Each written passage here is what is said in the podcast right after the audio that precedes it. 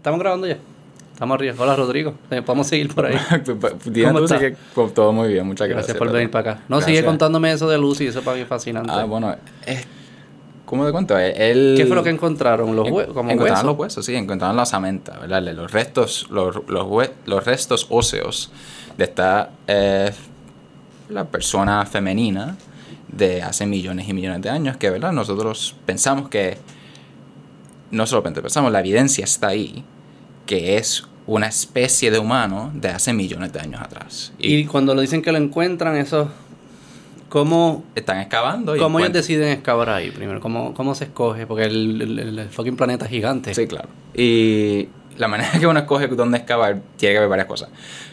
Cuando uno, por ejemplo, yo participé de una excavación que se hizo aquí en Manatí hace un par de años, y en esa excavación uno sabía ya la un poco de la historia de las crónicas españolas uno, y la evidencia que ya se había tomado de lo que se llama en inglés un test pit, una, una- un hueco de prueba, efectivamente, que es cuando uno hace un hueco más pequeño, ¿verdad? Uno, una excavación, uno se puede imaginar, si alguno ha visto la película de Indiana Jones o una de esas películas, que son estas excavaciones masivas de Egipto, esa, esa imagen que uno puede tener de, ¿verdad? Uno está levantando la ciudad antigua de las arenas. Eso no es, eso no No es como la arqueolo- eso pasa muy raramente. Por lo general, un arqueólogo cuando va, está, excava un hueco de prueba y de ese hueco y, y trata de evidenciar, ok, hay un poco de, hay evidencia de que los humanos estuvieron aquí, tienes este, ¿verdad? ¿Y Un- qué rastros, qué, qué, qué rastros encuentran? principalmente la basura, Como de comida, La- orgánico. sí, sí, pero el orgánico no se desaparece. pero la osamenta, ¿no? Así que ¿La encontrar la, osamenta, los huesos, ¿verdad? Todo, todo lo que tiene que ver con la- las piezas fuertes, duras de, de las cosas que comemos, como por ejemplo cuando yo estaba trabajando en, ese, en esa excavación, encontramos un montón de huesos de, de pescado, muchas eh, cosas, muchas, ¿verdad? La- los carpacios de, de almejas, muchas, Mm. eh, encontramos la, la, la carpaz de una tortuga, encontramos se- cerámica. ¿Se deteriora el hueso o no se No, deteriora? el- el- el hueso, sí, te- eventualmente se deteriora. pero se tarda. Pero tarda mucho. Y por ejemplo, el hueso de dinosaurio, cuando se encuentra, ¿verdad? Por los paleontólogos, esos huesos ya han deteriorado al punto que ya no son huesos, son piedra. La- son- eso es lo que, lo que permaneció en un, un fósil, tal la palabra. ok. Se describe un- una piedra en la apariencia de un hueso, porque el hueso estuvo tanto tiempo en la tierra que se calcificó y se convirtió en una piedra. Ok. ¿verdad? Eso es lo- los huesos de dinosaurios son piedras. Ok. En, en que parecen ser huesos porque eran huesos en un momento que a lo largo de millones y millones y millones de años se calcificaron. Ok. Pero se, se- va- la clasificación fuese piedra hoy en día. Eh, si tú, si su tú, si tú- componente, ah, por o- eso, uno diría que su composición, sé Sí. Pero, Pero se ven al ojo, se ven como un hueso. Sí, sí, se ven como un hueso. Y Entonces ellos decidieron excavar en, esta- ¿en dónde en África era? se llama, es en Tanzania, creo que, si no me equivoco, es, es en la parte sur, eh, el, en el sur de África. Este lugar que se llama el, el Oldu- Olduvai Gorge, el cañón Olduvai. Y ahí encontraron, ahí se encontraron. Una gran población de restos humanos antiquísimos. De una, una, una especie homonoide, una especie bípeda de primate, que a nuestro entender, a base de muchos estudios que se han hecho entre medio y otras osamentas, otros, otros huesos que se han encontrado de cuerpos a lo largo de África, en Indonesia, en Asia, en Europa. em, poco a poco el, el, arqueo- el antropólogo evolucionario, como se dice, los, antropólogos biólogos, Sí, sí. son el campo específico que se dedican a eso, se dedican a reconstruir la historia humana y la evolución de la- del humano Ajá. desde, ¿verdad? Cuando en un momento, hace millones de años, bueno, sí, millones de años atrás, cuando, ¿verdad? Nosotros estuviésemos, tuviésemos una cepa común con lo que hoy día son los chimpancés, los orangutanes, los, los gorilas, ¿verdad? todos los otros primates de, eh, de la Tierra y nosotros compartimos un ancestro común Común. hace millones y millones de años. Pero nuestros ancestros hicieron algo diferente, ¿verdad? Se convirtieron en bípedas, se convirtieron en personas que eventualmente crean herramientas, Lenguaje. lenguaje, eventualmente ciudades, lo demás, todo lo que sí. conocemos. Ajá. Y Podcast. podcast. y El pulgar también, El ¿no? pulgar. Bueno, los bueno, los, chimpancés, los los chimpancés ya. El ancestro común probablemente tenía pulgar. Sí, ya. por eso. El, el- el pulgar definitivamente fue algo, fue, fue útil. Más Y- viejo que eso. Pero todo está... Pero todo- Lucy sí es es del ancestro común o ya es Eh, humano? eh, ya, ya, a nuestro entender, ya está más abajo que la cepa donde la cual pasan los chimpancés. O sea, puede decir que fue el primer humano que sabemos hasta ahora. No, ya no, yo no sé si esa evidencia te la puedo decir concreta. Creo que se han encontrado unos más, más. Unos más, unos más antiguos que, que Ah. Lucy. Em, Y era una no sola. estoy Ellos pensaban que.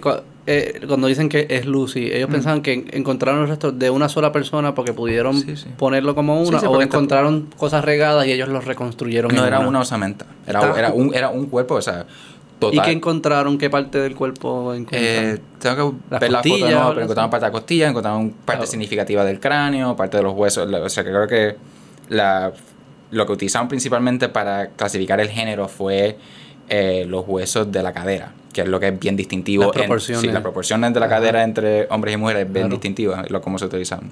claro. Muchas de, de- muchas se, se distingue de esa manera, de, de manera rápida. Y. Ah, pero esa, esa es, la, esa es la historia, ¿verdad? La, la antropología biológica se, se, da por eso, se da por esos ámbitos. Que total, esto es muy diferente a lo que yo hago. Y muy diferente Pero, de- pero hiciste arqueología de maestría. Sí, sí, la arqueología- Hay algo por ahí, ¿no? Sí, sí, sí. Lo, lo- mío se figura, la arqueología te diría, es el estudio del humano como cultura. ¿verdad? El- el- el- la arqueología se, se le importa más. Bueno, Las herramientas que Sí, las usaban. herramientas, la- el arte, la cultura, todo lo que es la cultura. No lo biológico como tal. Lo biológico, es- eso ya es una especialización, ¿verdad? Y sigo diciendo verdad. Eh, el mundo de la arqueología y del estudio del pasado a través de la evidencia física, a través de excavar y encontrar cosas del pasado, es inmensa, ¿verdad? Tienes a la gente, a los paleontólogos, como mencionamos, que buscan los dinosaurios que son hace cientos de millones de años atrás, eh, zoólogos y diferentes geólogos que estudian eh, animales de todas eras, tienes lo- los geólogos que están estudiando millones, si no billones de años de historia de la Tierra, La superficie. la que superficie, fuese, las diferentes formaciones de Ujú. tierra, de, de piedra. Y en ese continuo, ¿verdad? Es interesante que yo me encuentro, ¿verdad? Como que ambos, ambos extremos de este continuo de la, de la historia de la humanidad en el punto de vista eh, presente, ¿verdad? La historia, la historia que, que, que contás mirando la historia de la, de la Tierra y la historia de la- del universo. Por ¿verdad? eso como que tú eres, como astrofísico también eres, es como un, un arqueólogo de los cosmos, o algo así, eh, suena romántico, pero es como... Bueno, O sea, no, no, no es muy... Estás tratando de contestar una pregunta que parece ser este, la misma, pero a distintos tiempos. sí, o sea, no, está, no estás en- Bastante distintos. Sí, sí, pero no estás en lo, en lo incorrecto que mi, mi especialización dentro de astrofísica, que se llama la cosmología, Ujú. que es el estudio del universo en sus etapas más tempranas, en sus escalas más abarcadoras, más grandes, ¿verdad? Mirando las estrellas y las mirando no las estrellas, sino las galaxias y las, las orientaciones y posiciones de galaxias a lo largo del universo. Ujú. Ya estamos observando objetos que son billones y billones y billones de años antiguos, de 10, 14, 13 billones de años antiguos. Y de esa manera, ¿verdad? Es interesante que, que yo me paso mucho mi tiempo hoy día. Haciendo el doctorado en astrofísica ahora, pensando del universo en sus primeros millones de años. La luz que estaba trabajando, la, la- la data con la cual estaba trabajando ayer mismo, es data que se observa en el microondas. Uno observa, uno crea estos telescopios que, igual que nuestros ojos están atenuados, no, están, están calibrados para observar la, lo que llamamos la luz óptica, ¿verdad? Ajá. La luz siendo ¿verdad? La, la- la información electromagnética, esta, ¿verdad? esta energía que pasa por em, que pasa por el aire. Esta energía que nuestros ojos pueden captar e interpretan como luz. Claro. Pero igualmente, la manera que estamos trami- tramitando este, esta, esta entrevista, esta conversación, es con. Puede ser, ¿verdad? Si fuésemos un, un programa de radio, sería a través de la radio, sería a través de ondas mu- de mucha menor energía que se pueden tramitar a los carros directamente, por ejemplo. Y el Wi-Fi es una frecuencia mucho más alta que la luz. Y, bueno, no mucho más alta, que está entre medio. Em, y de la misma manera que nuestros ojos están, son sensitivos a la luz, lo que llamamos la óptica, la luz más brillante que emite el sol, hay otros objetos en el universo que, que emiten otros tipos de luz, principalmente. Claro. Que nuestros ojos. Que nosotros No. no, están, no están Quizás hay un, un antropólogo decía, no evolucionó para interpretarlo porque quizás no era útil para sobrevivir en este planeta. Esa, esa es la interpretación que muchos nosotros tenemos. Sí, Pero que- yo que- pensaría que, tiene sentido. Sí, sí, porque si tú Porque miras... estamos so- sobrevivimos. Exacto. Y, pero total, hay otros animales en el mundo que, que sus ojos están diseñados para ver el ultravioleta. Y ven otros colores. El- y ven otro- o- ve- digo, en otros colores, ven otras. Ven otras frecuencias. Otras frecuencias Sí, que entonces. Digo, Que- no sé cómo ellos y se- interpretan. Y se, ven y se ven diferentes porque nosotros hemos, por ejemplo, tomado fotos de muchas flores en el ultravioleta. Y si tú miras esa foto, la la- la- las flores a veces tienen, si la miras en ultravioleta, son bien oscuras y en el centro son bien brillantes. Como si están diciendo a las abejas, mira aquí, ven, ven aquí para el polen. Ah, Así wow. que tú ves que ¿verdad? el mundo animal, igual que la historia humana, se ha adaptado utilizando la luz en diferentes maneras para, para hacer diferentes... eh, y- y, incrementar la, competi- la competitividad de, de otras maneras y eso, ¿verdad? llegando a, a Darwin de nuevo con sí, la sí, con- sí. Que, que, que dice- Déjame pregun- pa- para entrar en una pregunta interesante que, con- si quieres, enfocar arqueológicamente y después nos vamos ya para los full para los cosmos. Eh, eh, ¿Cómo se hace el aging de estas cosas? ¿Cómo, Depende. cómo, Hay, cómo- hay muchas maneras. cómo se determina que algo es un millón de años, hace un millón de años o billones de años? La, la idea principal es esta cosa que los, los geólogos fueron los primeros en establecerla, que se llama la ley de superimposición. Y simplemente lo que esa ley describe, ¿verdad? Una, ley, una descripción de la naturaleza. Que las cosas que están más abajo se pusieron antes que las cosas que están arriba, en la Tierra. Ok. Que, ¿verdad? Bien simple. Y un nombre demasiado complicado para algo Es una buena observación, pero una observación sí. Una observación importante. poderosa. Sí, sí, Sí, sí. Y particularmente en la época... Asume que siempre hubo gravedad, que es un buen supuesto. Bueno, por supuesto. Uno, uno- uno asume que las leyes de la naturaleza, por lo general, operan igual. Sí, sí. Y, pero lo que está diciendo, lo, que está describiendo esa ley, es que si uno excava, mientras más uno excava, siempre y cuando no haya sido eh, afectado por otro proceso eh, posterior, uno puede excavar y encontrar cosas más antiguas, ¿verdad? Uno, uno excava lo más antiguo. Y precisamente, si uno excava y encuentra, por ejemplo, en Europa, un, un sedimento en cual encuentras tres monedas romanas. Y esas monedas romanas, qué bueno es que tienen la fecha puesta. Así que uno, claro, e ir contundentemente puede decir, bueno, estas monedas se dejaron aquí a lo más temprano cuando se puse, cuando se hicieron. Más tarde que esto, asumiendo que no se, no, que el sedimento no está afectado por una, por una excavación previa, lo más temprano que, eso- que esto puede ser fue es la fecha. Claro, ajá. ¿Verdad? Sí, sí. Y uno sigue. Eso es una, una manera bastante simple de explicar lo que uno hace con otras herramientas. Una herramienta es, ¿verdad? Simplemente un resto humano que te dice la fecha, como una moneda. Otro objeto es, el, como mencionamos rapidito, el radiocarbono. Ok, que bueno, uno- pero los layers, porque hablaste primero de que Sí, sí, sí. existen estos layers y yo puedo decir claramente que el que está abajo, en most cases, Ajá. es más viejo que el que está arriba. Pero ¿cómo puedo decir cuántos años? Porque lo que sí puedo hacer es una jerarquía de quién Exacto, es más viejo, una jerarquía. pero no puedo decir cuántos años para atrás. Exacto, exacto.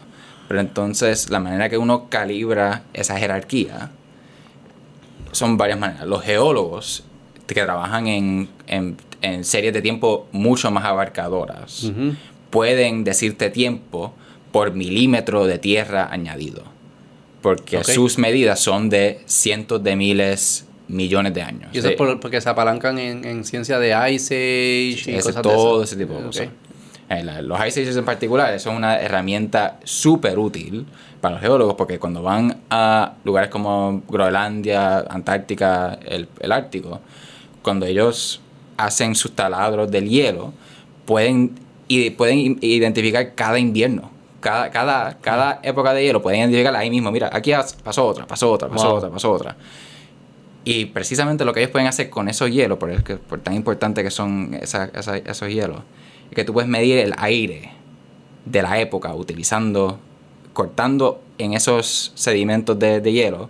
tú Porque está un pedazo- presente ahí. Está presente. Como lo congelaste el exacto, aire. congelaste el aire. Y congelando el aire puedes medir la cantidad de- del isótopo de carbono en el aire Ok. o principalmente, es una combinación de, de un par de cosas, pero principalmente puedes pensarlo como un, una medida del aire y utilizando esa medida de cuánto isótopo queda en el aire de esa época, uno puede ponerle fecha a cada una de esas... Porque hay un, hay un rate de deterioro de predecible. Sí, natural. Del carbón. Por eso, precisamente esto aplica también al resto de arqueología. El, la medida del radiocarbono tan útil como le es a la arqueología, porque tanto animal y tanto, eh, cualquier, en, nuestra, en nuestro planeta, toda, todo ser viviente está compuesto fundamentalmente de carbón, ¿verdad? de carbono, eh, del elemento.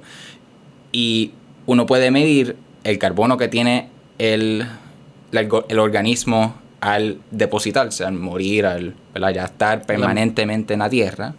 Eh, uno puede medir el carbono que tiene, esa, que tiene ese organismo y ese vas a encontrar que ese el nivel de carbono 14 que es un isótopo de carbono verdad es un, un átomo un poco diferente al carbono normal un carbono normal tiene cierto número de neutrones cierto número de protones verdad estas eh, estas partículas elementales de la composición de la materia y carbono 12 el 12 viene del total de protones y neutrones en el núcleo de esos, eh, de esos eh, átomos de carbono carbono 14, que es el que nosotros utilizamos principalmente para estas medidas de tiempo, es un isótopo. Tiene más neutrones que el usual. Mm. Y también por ser carbono 14 es levemente radioactivo. Y radioactivo lo que significa no es que verdad, nos va a irradiar y nos va a matar, sino que está cambiando, está poco a poco soltando sus neutrones. Eso es lo que significa la radioactividad que, Que hay un emi- proceso que, de- que emite, ajá, que emite parte de su, de su materia como energía. Y el radio 14 hay un cierto número de ellos en la atmósfera de la Tierra y por las descripciones de la radioactividad uno puede predecir y uno puede medir cómo está bajando esa cantidad de radio 14 a través del tiempo. Entonces, esa, esa cantidad de radio 14 se mide en comparación con la cantidad de, de carbono 12, Que es el, que está. que es el normal, es el que, el que El todos que nosotros tenemos. Ah. Y es el que es principalmente el tipo de carbono que hay en la atmósfera, en las plantas, en todo lo demás. Pero este isótopo, hay suficiente de él que podemos, que todos nosotros lo estamos respirando al momento. Del dióxido de carbono que nosotros eh, expiramos y respiramos, mucho de ese carbono va a ser carbono 14. Una, una proporción significante. Y hay menos de ese carbono 14 hoy día en la Tierra de lo que hubo hace un millón de años. Y uno puede medir cuánto carbono 14 hay en un ser viviente del pasado, ya difunto en la Tierra, al medir de su materia orgánica, de su eh, principalmente esto se puede hacer con plantas, se puede hacer con Tiene que ser orgánica, tiene que ser orgánica para encontrarlo. Y cuando encuentras un plato o algo, pues hay, hay algún residuo orgánico Ah, en el tal, plato. Tal vez Es eso lo que estás buscando. Yo tengo amistades que hagan ese, a ese, ese tipo de análisis. Lo otro es que buscas otras piezas que sí permanezcan, que estén que sean parte del contexto. Si tú encuentras un plato, encuentras al lado un, un carapaz de tortuga, como te mencioné que encontramos, encuentras un pedazo de madera que puede haber sido parte de otra estructura de ellos. Y eso, ¿verdad? Todo esto asume que sobrevive la materia orgánica. Claro. ¿Qué haces en el pasado pasado cuando ya el radiocarbono no te ayuda? Entonces tienes que utilizar otras técnicas. Porque cuánto, cuánto, ¿cuántos años te cubre el, el carbón? Hasta que baje a cero y no puedas medirlo. bueno, al momento no, vamos, no podemos ver al futuro, así que por el momento Pero es como bien. 500 años, 1500 millones de años para atrás o... El, el radiocarbono es útil alrededor de 40.000 años para el pasado. Ok. Después de eso, lo que estás midiendo y lo que hacen en el hielo no es precisamente radiocarbono, lo usé para, para ana- Sí. analogía, que es más o menos lo que uno está haciendo, pero estás entonces comparando otros isótopos. Y Lucy, como si es millones, no fue pudo, no pudo haber sido con, con lo de carbón, ¿no? A millones todavía puedes hacer, no es carbono explícitamente, pero estás utilizando, eh, estás usando otros isótopos en atmósfera, para el hielo, por ejemplo. Para las piedras, hay una, hay un, eh, hay eh, una técnica bien interesante que se llama la, la, la termoluminiscencia, que efectivamente lo que uno hace es tomar un pedazo de piedra, pues tiene una pared al frente de ti antiquísima, de piedra ya dejada a lo largo de millones y millones de años y tú sacas un. Tú excavas un hueco en la pared, sacas un pilarcito, ¿verdad? Una columnita de piedra y tú inmediatamente que la sacas la, pones en un, hue- en, un, en un contenedor que no vea luz. Porque hay una técnica de medir cuándo fue la última vez que esa piedra fue expuesta a la luz. Por su reactividad. Uno puede medir la reactividad del material a ver cuándo fue la última vez que vio luz. Y eso principalmente se utiliza en piedra. Eso ya es una, una técnica Ah, particular de, de la geología y esos tiempos más antiguos. Eh, pero se puede utilizar ya a lo largo de creo que creo y eso fue lo que hicieron con Lucy. Entiendo que sí. Parte de la historia con Lucía era poder combinar otros elementos como la, la- edad de las piedras, la edad del, del contexto. Sí, porque imagino que ellos cogen tanto estas técnicas y está este ambiente y todas estas cosas que sacan de la tierra.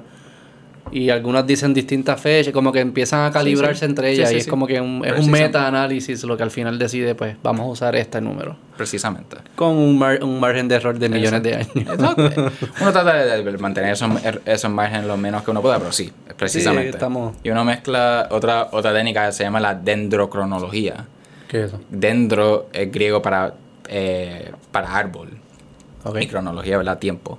Y el- es el utili- uno simplemente está midiendo, las, uno puede también medir el, el carbono 14 con la madera, ¿verdad? Como mencionamos hace poco. Y uno puede medir a base de un árbol. Si uno corta un árbol por la- mitad, ¿verdad? Uno puede medir las, la- los anillos de crecimiento. Ok. Y cada anillo Ajá. es un año. Si tú puedes mar- marcar cada año particularmente.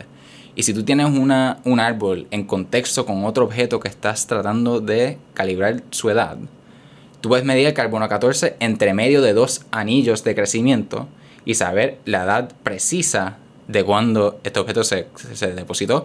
¿Por qué? Porque cuando cortas el árbol y cuando dejas el árbol ya no está creciendo más, está depositado.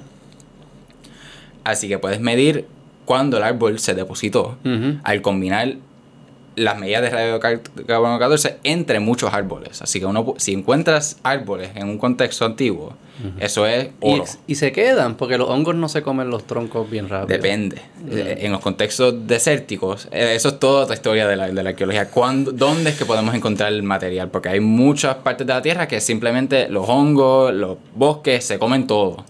Pero en el desierto, en Egipto, por ejemplo, famosamente, las cosas duran, perduran miles de años.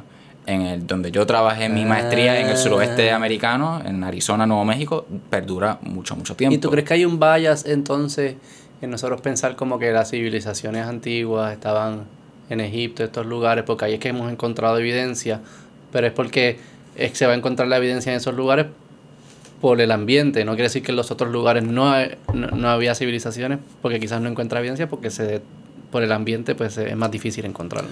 Hay un libro eh, reciente del año pasado que salió unos arqueólogos, antropólogos, arqueólogos eh, británicos. El libro se llama el The Dawn of Everything, el, el amanecer de todo. Eh, y ellos de- eh, interrogan esta misma pregunta. Cómo la arqueología, y esto de la arqueología ya hace mucho tiempo lo sabía, que estamos, este, tenemos un- una preferencia. Tenemos, por la naturaleza de cómo, qué objetos sobreviven, vamos Claro. a encontrar más cosas en unas áreas que en otras. Ya.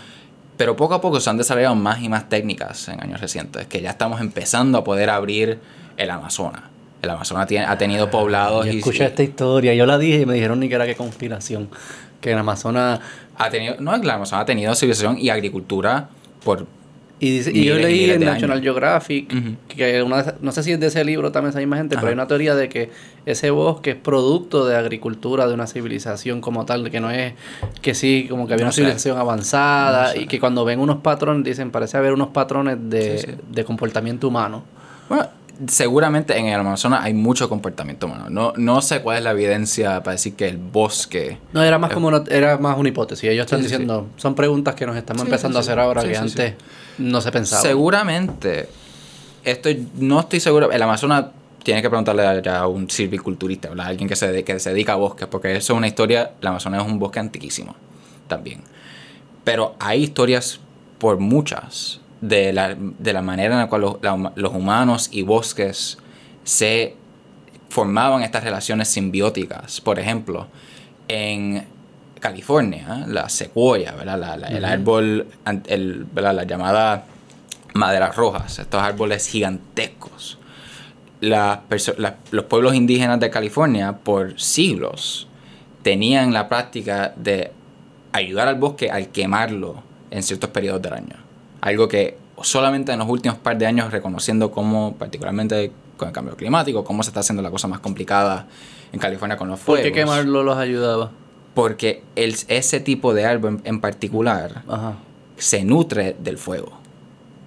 Cuando tú Ah. quemas el bosque, limpias la parte, limpias la- la- los estratos del bosque más bajos que permiten nueva cosecha. Y cosecha aquí en el, en el bosque simplemente diciendo nueva, nuevos árboles pueden crecer. Y ese proceso no es único a los bosques de California.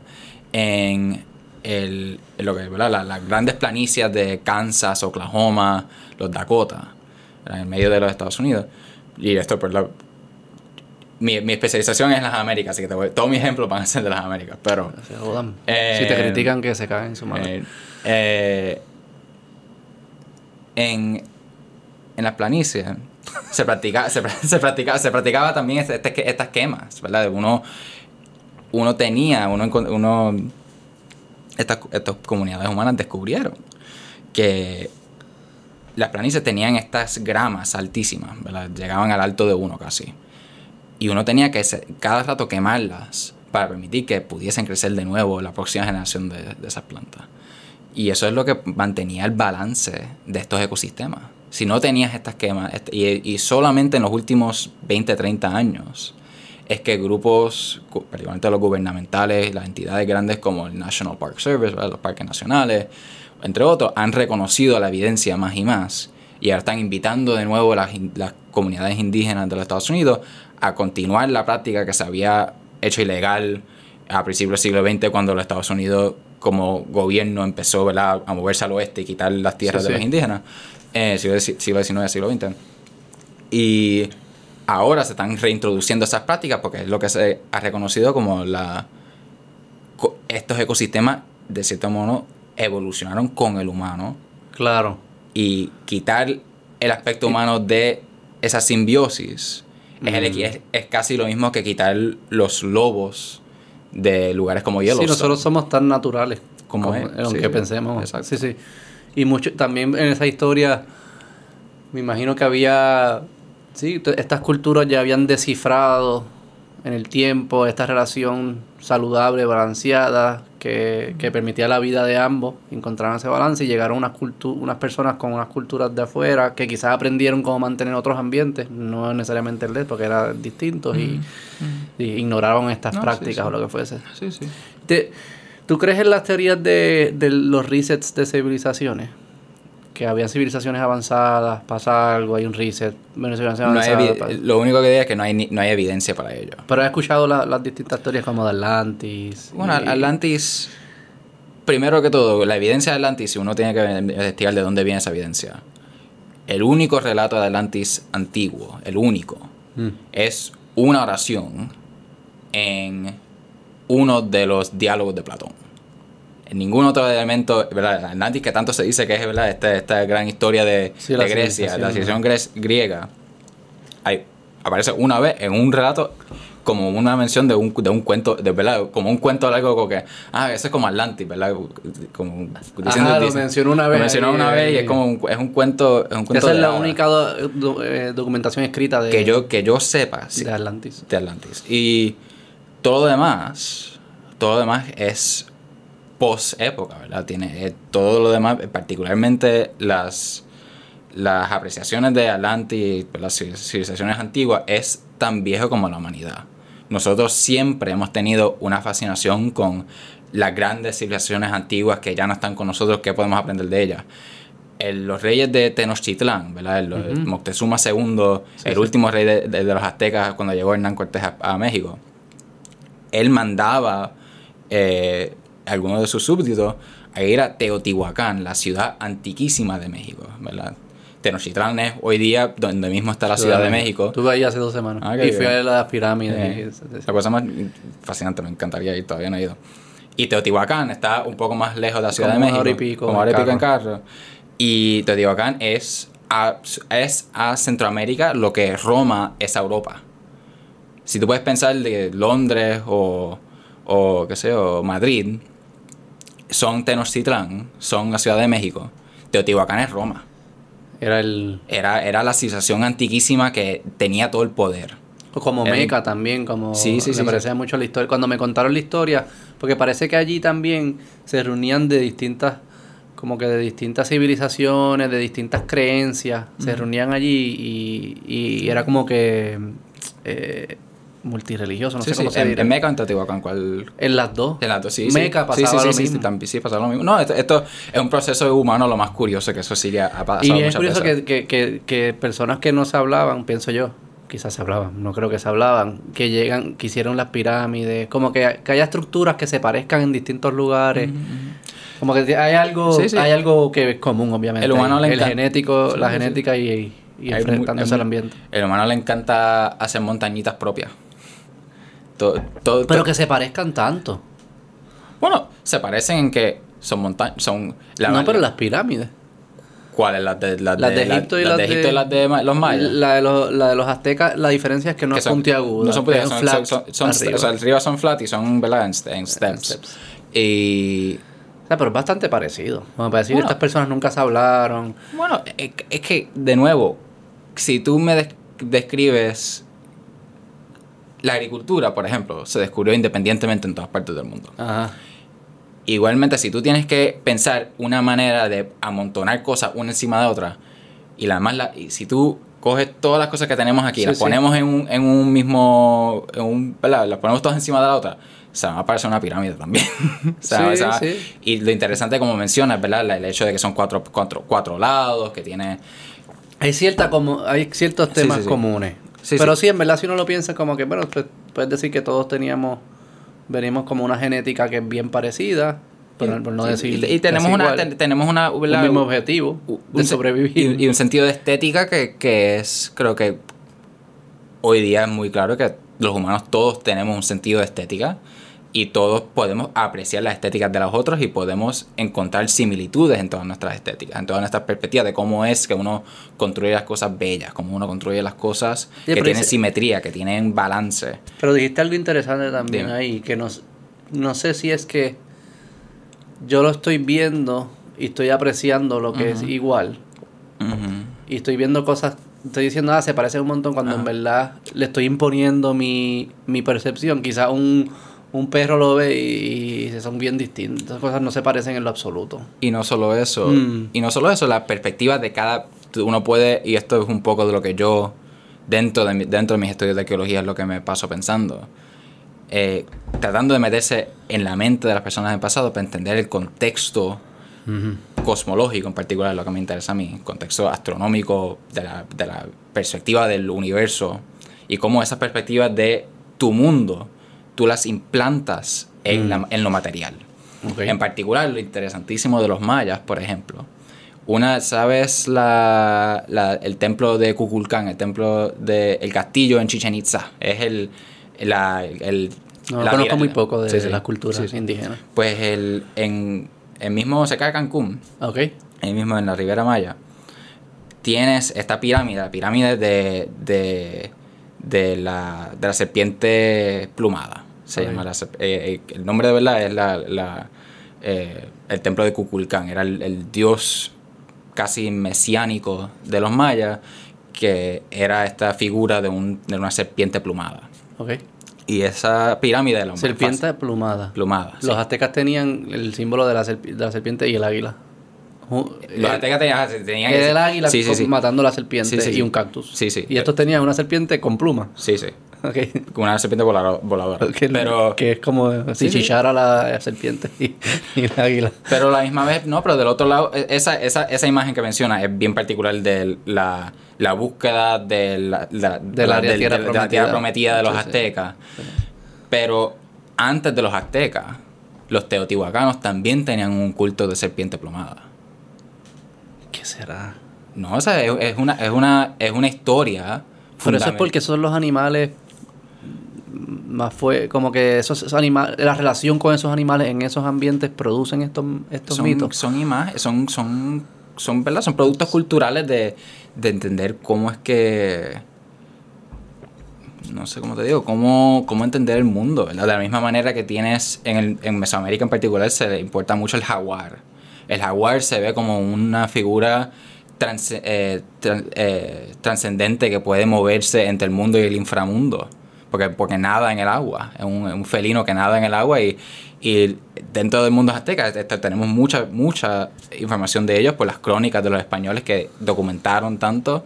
También quemaron un montón de cosas que los mismos aztecas y los mismos mayas escribieron, pero por lo menos tenemos lo que los españoles ¿Escribían? escribieron. ¿Qué escribían? Porque yo le Los pregunto. mayas en particular tienen... Los aztecas no escribían. lo ¿no? escribieron... Los aztecas, a mi conocimiento, no tenían un lenguaje escrito. No, los mayas. sí. Los mayas sí, los mayas tenían, no, los mayas, los ma- le- es la, historia, la historia maya no es arqueología, es historia, porque uno puede ir a los templos y leer los reyes, uno puede leer la historia de, los- de las diferentes figuras en, en los acontecimientos de los mayas.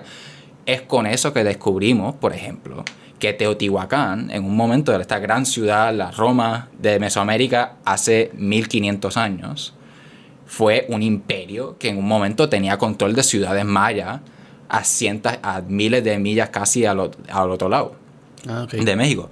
En Teotihuacán era un centro poderoso. Cuando menciono que es Roma, no estoy no, No no, está no- no- estoy está es- exagerando, Es, es es un- cierto. es verdaderamente un imperio al nivel de un Roma en el Mediterráneo. Era un imperio de, Mes- de Mesoamérica. Y no, lo- lo- lo- los mayas tenían, tenían libros y libros y libros y libros que un par de ellos sobrevivieron y ahora los podemos todavía leer, pero ¿Y de qué escribían? el Popol Vuh, por ejemplo, es uno de los más famosos, que es el libro de, de la mitología eh, eh, relacionada a la- al, al inframundo y a la muerte y ¿verdad? con la concepción de, de la- del cosmos de esa manera. Eh, escribían de todo, escribían de, hay mucha hay mucha piedra en el mundo maya que simplemente tiene la lista de los reyes, tiene la lista de, los, los acontecimientos que tal y tal le ganó, tal y tal compró, eh, ganó a esta ciudad y Ah, verdad, como el periódico ahí, como que el día a día, como que con eventos así de... Eventos cósmicos casi, ¿verdad? Son eventos, ¿verdad? Que, que son, que son, eh, que evidentemente decían, esto ya ha, cambiado nuestra cultura de, Ah, ok, de cierta manera. grandes. Y cosas grandes, ajá. Y, pero de la misma manera también hay cosas, de lo que entiendo también se ha encontrado, Y cosas científicas también. eso es lo otro, el, el- con lo que te estaba mencionando con el templo de Kukulcán en Chichen Itza, es lo que se llama el castillo de, de Chichen Itza. Eh, si uno cuenta, es una, pared, es una pirámide de escalones, como mencionamos, diferente a las egipcias, de pirámide de escalones. Si tú cuentas las cantidades de escalones que tiene cada lado, los cuentas todos juntos, llegas al número 364. Ese es, la- ese es el número total de escalones. Ahora, si sumas a eso, la planta al tope, la, la área plana al tope, son 365. Son un número bien interesante. Sí, los días del año. Y no solo eso, ese templo en particular lo más fascinante que tiene es que en el, eh, en el solsticio de verano, el día más largo del año, que es alrededor del 21 de junio, salta un poco de- del 22 al 21 cada año. El día más largo del año, al una cierta hora, se me olvidó la fecha, la, la hora en particular, la sombra del templo sobre sí misma causa que aparezca una, en, la, en la misma piedra un- una serpiente sobre las escaleras. Ah, la, so- wow. la sombra es un juego de sombras bien interesante. Y sa- pasa. Sí, Eso sale en YouTube, lo to- podemos ver. Sí, todos los años Búscate aparece. ahí eso en YouTube. ¿Cómo, cómo lo buscaría? Busca, nada más busca eh, Castillo, Chichen Itza, Sombra Serpiente. Creo que con eso es suficiente para, para al menos ver la foto. Wow. Eh, no se pasa, todos, todos los años apare- todo un gentío aparece ahí en Chichen Itza para verlo, porque es, un- es algo que todo el mundo sabe que, ocurre. Eso que ellos habían descifrado ahí un par de Ellos, cosas. sa- ellos sabían ellos sabían la astronomía mejor que casi tan, tan bien como todo el mundo en esa época eran astrónomos de, eran astrónomos por excelencia los mayas tenemos tenemos la- los registros de las códices los mayas sabían cuándo eran las eclipses lunares y solares ellos tenían todo su calendario religioso es más los teotihuacanos, esto para, para- de nuevo dar el contexto de que esto no es una historia simple, esto no es- una historia corta. Los teotihuacanos tienen una ceremonia. Nosotros sabemos, ¿verdad?, de, de las imágenes que tienen grabadas en las paredes en Teotihuacán. Tienen una ceremonia que ocurría cada 52 años, en la cual se rejuvenecía el sol. Era una ceremonia parte de sacrificio, de cosas de diferentes añadiduras que se hacía, para darle, con- para darle la nueva vida al ambiente. Porque en- 52 años. Cada 52 años. ¿Y Porque qué significa el 52? No tengo la mínima Ah, idea. no- Para ellos es bien particular. Pero vamos a Ahí- verlo de- la tiene. Ah. Eso solo ocurre. Y, y- digo, también Rodrigo, ahí también como que tienes que creértelo, Al- que es una serpiente. Pero mira que es lo que tiene a la cabeza abajo a la izquierda. Ah, ok. Pero eso, Y eso ocurre nada más. Fair enough. Ok. Ok. Como que no es una serpiente. Mira, Sure. mira cómo está moviéndose. Sí, pero está... You really want it to be. Que ocurre nada más una vez al año. Mira eso. Sí, ahí se ve nítida, fíjate. Está ponchado. Se ve cool, se ve cool, se lo doy, se lo doy. Y digo, ¿y esto hace cuántos mil, miles de años? Eh, el castillo, me- si no me equivoco, se construyó como en el 1200, 1300, en la época clásica maya, entre los 900 a los 1300 años después de Cristo, la época común. Em, Y sale documentación de cómo, cómo ellos llegaron a esto. Como que el proceso para descifrar estas... Porque me imagino que eso no fue que se levantó sí, un sí, día sí, un sí, tipo no, y claro, lo dijo. claro. O sea, no, no tenemos ese nivel de Porque resolución. eso es lo que a mí me parece bien interesante. No, no tenemos ese nivel de resolución de saber quién es la persona que lo averiguó, cuál fue el proceso de hacerlo. Sabemos que lo los entendían. perseguían, te seguro que los perseguían, ¿verdad? Que re- bueno, como le decían a Galileo, como bueno, que de- de- pensar- yo no sé, eso depende, porque, porque en el mundo an- en, en el mundo amerindio, ¿verdad? A lo largo del, del continente, la apreciación, la apreciación cultural del sol era diferente a la que tenían ya los romanos y, y los católicos luego. La, la- el- la cristiandad en el siglo XV, por ejemplo, en la época de Galileo, siglo XVI, siglo XV. Em, Así que no te sé decir, yo sé, yo sé, sabemos que las personas que sabían esta información, por ejemplo, cuando eran las eclipses, cuando eran las cosas, eran del grupo clero de los mayas. Ok. Así que era la institución quienes sabían esta cosa y quienes regulaban el el- la información Claro. sobre eso. Pero no sabemos cómo llegaron a ¿Cómo ser llegaron? parte No, del no no tenemos esa evidencia clara. Pero de la misma manera, en el sur, en- cuando miras a Sudamérica, a los Andes, hay mucha evidencia ya hace 500, cu- cu- cuando, cuando es Chanquillo es eh, como 1500, mil- 1200 años antes de la época común, 1200 años antes de Cristo, que tú tienes un observatorio en el medio del desierto. ¿En dónde es esto? En Esto es en. Pe- en Perú. En Perú. En, Perú, en Chile, en el norte de Chile. Está, está, está es en, los Andes, en, la, en, la, en los, ¿Y un observatorio qué significa? Un lugar para, para observar las estrellas. para mirar. Para mirar las estrellas, incluyendo nuestro, nuestro sol, ¿verdad? Y Pero ¿y qué, qué, qué hace que sea algún... ¿Qué es un observatorio además de una por- montaña por- por- con palecillas? sí, sí, sí. No, lo, lo que, lo que identifica este lugar como un observatorio Ah. Es que tú tienes un, dos montículos, uno, uno a ambos lados de esta eh, colina, de esta, de esta- de esta cordillera pequeñita.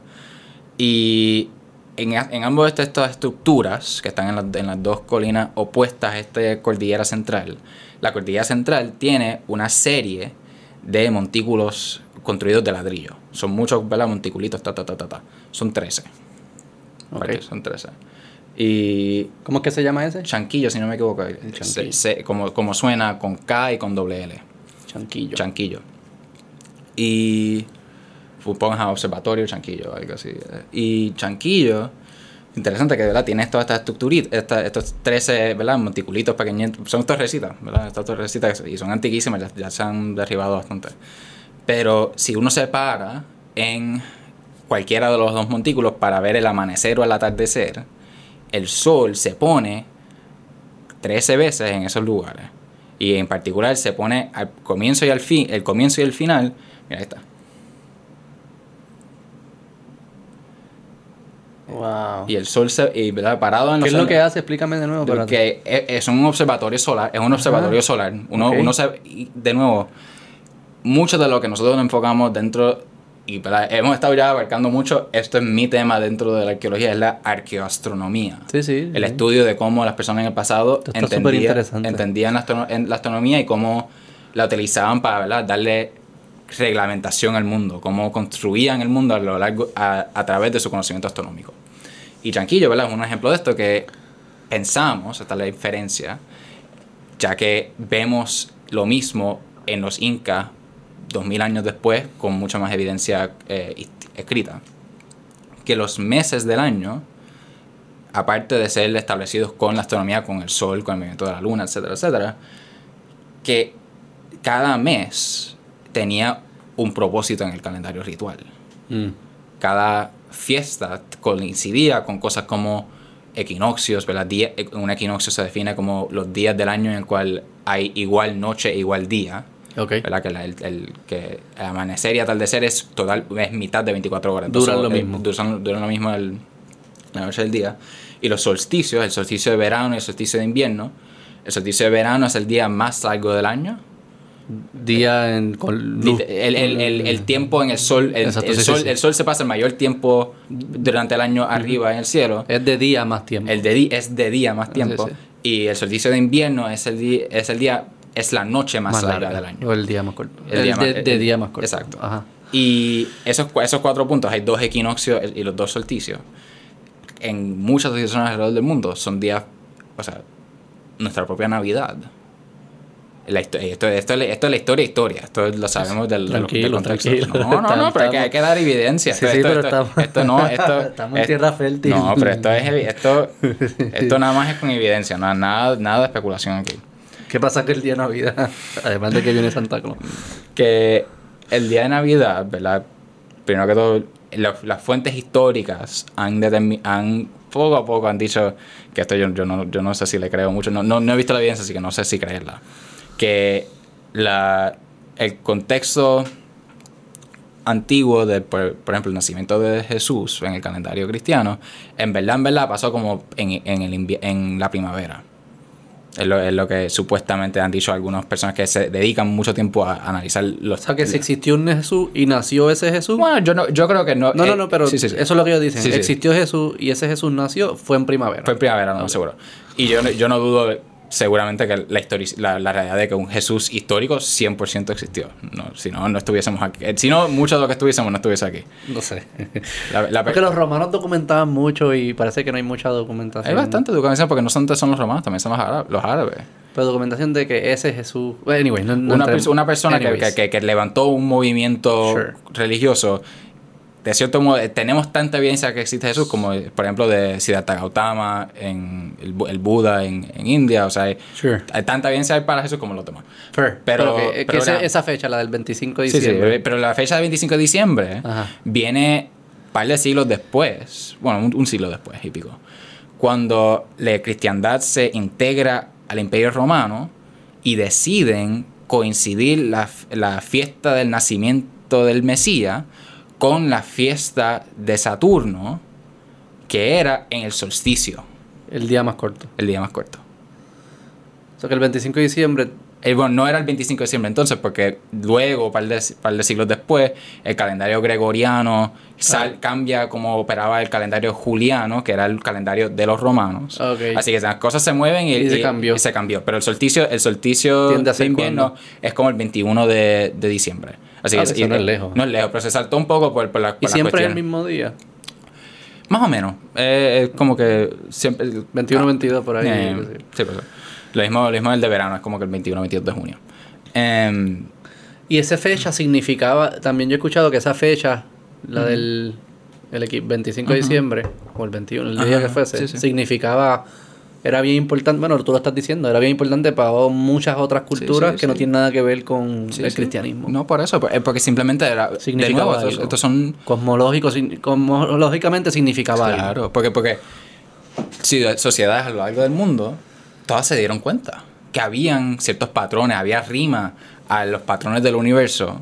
O sea, son científicos, ¿verdad? Son, son personas que se han pasado, que se pasan mucho tiempo observando el mundo y poco a poco van descubriendo, espérate, esto siempre, esto siempre, Otra vez. otra vez, esto pasa así, esto pasa así, esto Coño, pasa así. pero hay que ser un observador de tres pares de cojones para para eso, para pinpoint un di- dos días entre, dentro de 365. No, tarda- y, y decir como que, coño, esto fue otra vez en este mismo día, más o No, menos. Tardan muchos años. Quizás eso es- lo- construyan esas cosas para, validar, Para, para, para determinarlo, sí. Y- validar la hipótesis de va- que era el mismo día. validar las cosas y seguramente para poder después reglamentar la vida ritual, la vida eh, de eh, todo, todo lo que el humano también le importa de cómo organizar la vida de uno. y organizar la, particularmente la- el aspecto creo que espiritual es lo que ¿Y tú crees que se, se, llegaba, se quedaba a esos niveles de que la utilidad era puramente espiritual No. o había algo práctico? no no claro era Me imagino que agricultura. Sí, sí, sí, sí. Es- esa siempre es la que nosotros,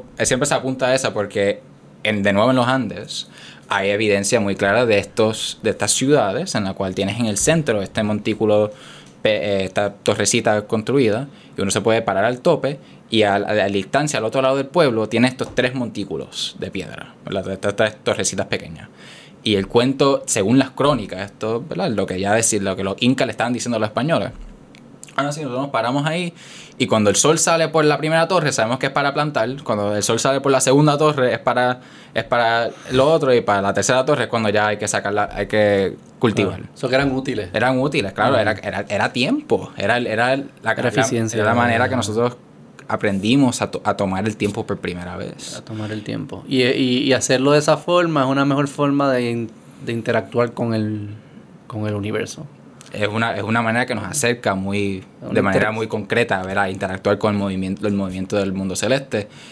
Y no solo eso, la lleva a toda otra serie de estructuras de cómo organizar las estrellas, ¿verdad? El, el mundo, esto ya, la astronomía se ha tratado de divorciar bastante de la astrología, particularmente creo que las vertientes modernas de la astrología no es lo que era cuando la astronomía y la astrología eran la misma cosa.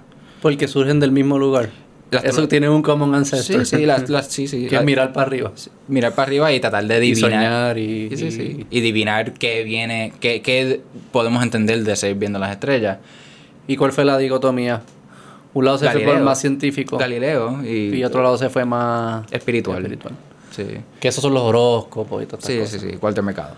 El Walter Mercado. Eh, y y- Mera. y sí, sí. Que Y- está cool. Es como- Sí, sí, está, está juegan muy... un rol distinto, digamos. Sí, sí, por eso. Y no sabes de verdad un rol distinto, sino el mundo de la astrología no es un mundo científico. Eh, eh, y la astrología, por su lado, ha- juega por sus propias reglas. Es como espiritual. eh, Es que espiritual para mí es algo que no entiendo. Es como psicológico. Yo diría que es como. Tal vez, sí, pero- es una solución psicológica. Sí, sí. Y, y hay, y hay cierta parte que- de mí que aprecia la astrología de la misma manera que estamos apreciando todas estas diferentes perspectivas de cultura. em, de culturas diferentes y cómo se acercaban a la astronomía. Y algo que de ello lleva a la construcción de estas estructuras, lleva al castillo de Chichen Itza, lleva a esta cosa en Cusco se llama la Coricancha, el, el templo del sol en Cusco de los incas, que ya ahora se ha tenido que reconstruir varias veces porque los españoles lo derrumbaron, construyeron una iglesia encima de la Coricancha. Todo lo que los españoles siempre hicieron en, todo, En en, todos todo- lados, en sí, todos sí. lados para, para destruir la, la cultura indígena. Pero la Coricancha, esta- este templo del sol en Cusco, de los incas, tenía aperturas a lo largo del templo para uno sentarse ahí y ver cuando una cierta estrella pasaba por ese hueco.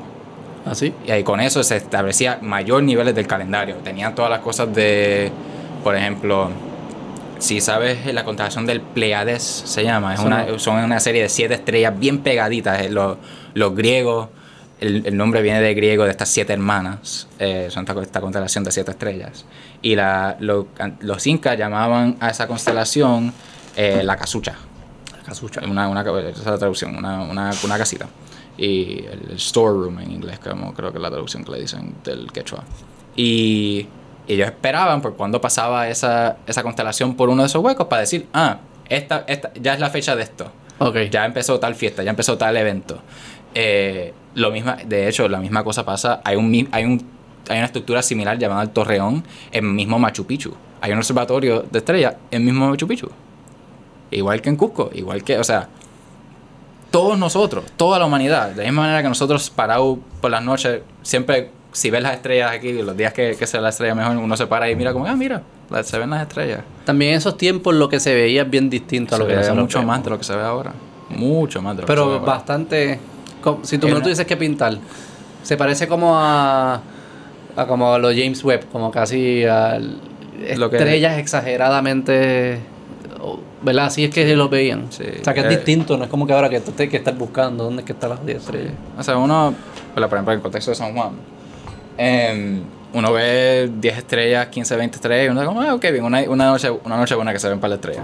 ¿verdad? Uno- yo de chiquito, ¿verdad? Siempre es como que, ah, mira, puedo ver los tres reyes magos. La- la- Exacto, la- sí. Las tres, las Ajá. estrellas que, eh, lo que nosotros llamamos las tres, los tres reyes magos son las tres estrellas del, del cinturón de Orión, ¿verdad? De, la constelación, de la constelación de Orión, que es una constelación antiquísima, una constelación de los árabes, de los griegos, antiquísima la constelación. Y Y para ese entonces, para, para la época de Galileo, creo que los estimados son que nosotros vemos alrededor del 2% de lo que Galileo veía en un Wow. día común. Wow. Si nosotros... Hay unos mapas que uno puede sacar y yo, yo, yo me integré en parte de este, grupo que se llama la, Asociación Internacional por los Cielos Oscuros para ver cómo es que uno, ¿verdad? Abre- abrimos una nuevamente la, la, la, la conciencia de que no estamos viendo todo lo que podemos ver y, y la manera que hemos construido nuestra sociedad, de la cantidad de luz y la manera que utilizamos la luz de, en las noches, cambia fundamentalmente nuestra relación con el medio ambiente y cambia nuestra relación con las estrellas, que han sido, han sido la única constante, que no son tan constantes porque las estrellas se mueven y cambian y todo eso podemos Ajá. hablar del lado de astronomía. Pero las estrellas, por lo general, en la escala de vida humana y en la escala de, la, en la escala de la historia de la humanidad, han sido la única constante de los últimos 300.000 años. Y esta parte que, es una- que como estamos hablando, ¿verdad? es una parte esencial de la cultura humana, una parte que nosotros hemos estado relacionando con ellas desde el inicio. Estamos perdiendo esa conexión. Ya no sabemos cuál es cuál, es cuál estrella, ya no sabemos decir, ¿verdad? Ya no... Sí, pero es casi como porque creemos, no sé si es cierto o falso, o sabio o no sabio, que podemos, podemos prosperar sin eso. ¿Verdad? Que, que lo que tenemos es un sustituto. Y si alguien quiere ver estrellas, que con un telescopio y la mire.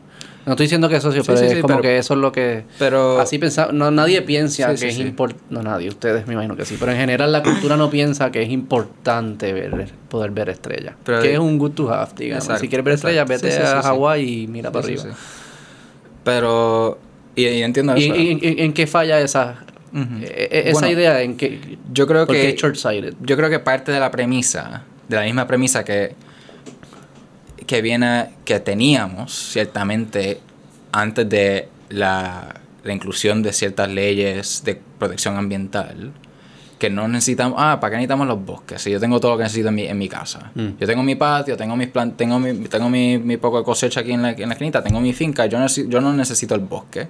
Mm. Yo no necesito que se protejan las aguas, eh, las aguas glaciales, por ejemplo, en el norte. ¿Para que yo necesito el, el polo norte? El polo norte eso na- no me hace nada para mí, Exacto, pero ¿para que yo necesito el polo norte?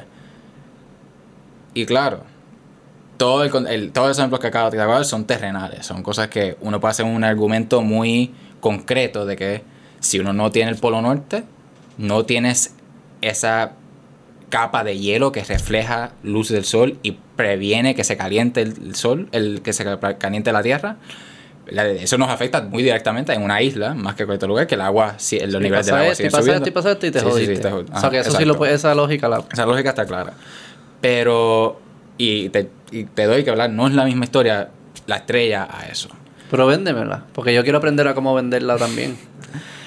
Pero lo que yo te y, diría- ahí, y ahí nos vamos para los Sí, sí. Lo que yo te diría es que las estrellas forman parte, como estaba mencionando, esencial de la cultura humana. El- el- la perspectiva humana siempre ha sido, por milenias, ¿no? esto, esto fue un cambio de los últimos par de siglos. La historia humana siempre ha sido una en diálogo con el medio ambiente. Y una- un componente esencial de ese medio ambiente siempre ha sido la estrella. Siempre ha sido cómo uno entiende el mundo. Y ese mundo requiere la capa celestial que estamos perdiendo. Estamos perdiendo la perspectiva de ella. Voy a hacer un pushback aquí. Dime. Si lo importante de las estrellas es la importancia práctica, vamos a ponerlo espiritual a los lados. La importancia práctica de las estrellas es la información que yo puedo eh, descifrar de mi mundo natural que ellas me están dando. Sí, sí. ¿Verdad? Esa información, como ya la, la traduzco a algo útil, como agricultura, Está navegación. Sí, estamos, es, ese componente de las estrellas se está perdiendo o los científicos que tienen acceso a estas herramientas modernas, aún aunque si miran para el cielo no pueden verlo, la información sí la pueden extraer porque tenemos estas otras formas de hacerlo. Y entonces la utilidad de la estrella no se está perdiendo como tal. Bueno, hay, hay dos utilidades. Estás está mencionando una, la, Una la- estás mencionando una que es la muy práctica. Que es la extracción de La información. atracción de- esta información práctica particular del tiempo y cómo se rige las cosas del humano, que ciertamente ya tenemos herramientas que las reemplazan. Yo, el único argumento que te pondría en contra de eso simplemente es este. Simplemente porque ahora podemos hacer herramientas que pueden capturar el carbono de la atmósfera, no significa que vamos a quitar todos los árboles porque ya, ya no los necesitamos. Y no, y no pensaríamos que quitar los árboles es buena idea simplemente porque podemos reemplazarlos. No sé. Pero. No, no, eh, no sé. no, no sé. Eso, eso, eso es ponerle. Eso es ponerle un valor a las Intrínseco. cosas no intrínseco, no Sí, utilitario, no utilitario. humano- humanocéntrico. Claro. Que no sé si todo el mundo tuviese que pensarlo un poco Sí, más. sí. Pero eso también requiere, ¿verdad? Acabo de mencionar, ¿verdad? El, el huma- el- la, la- la valor intrínseca humanocéntrica.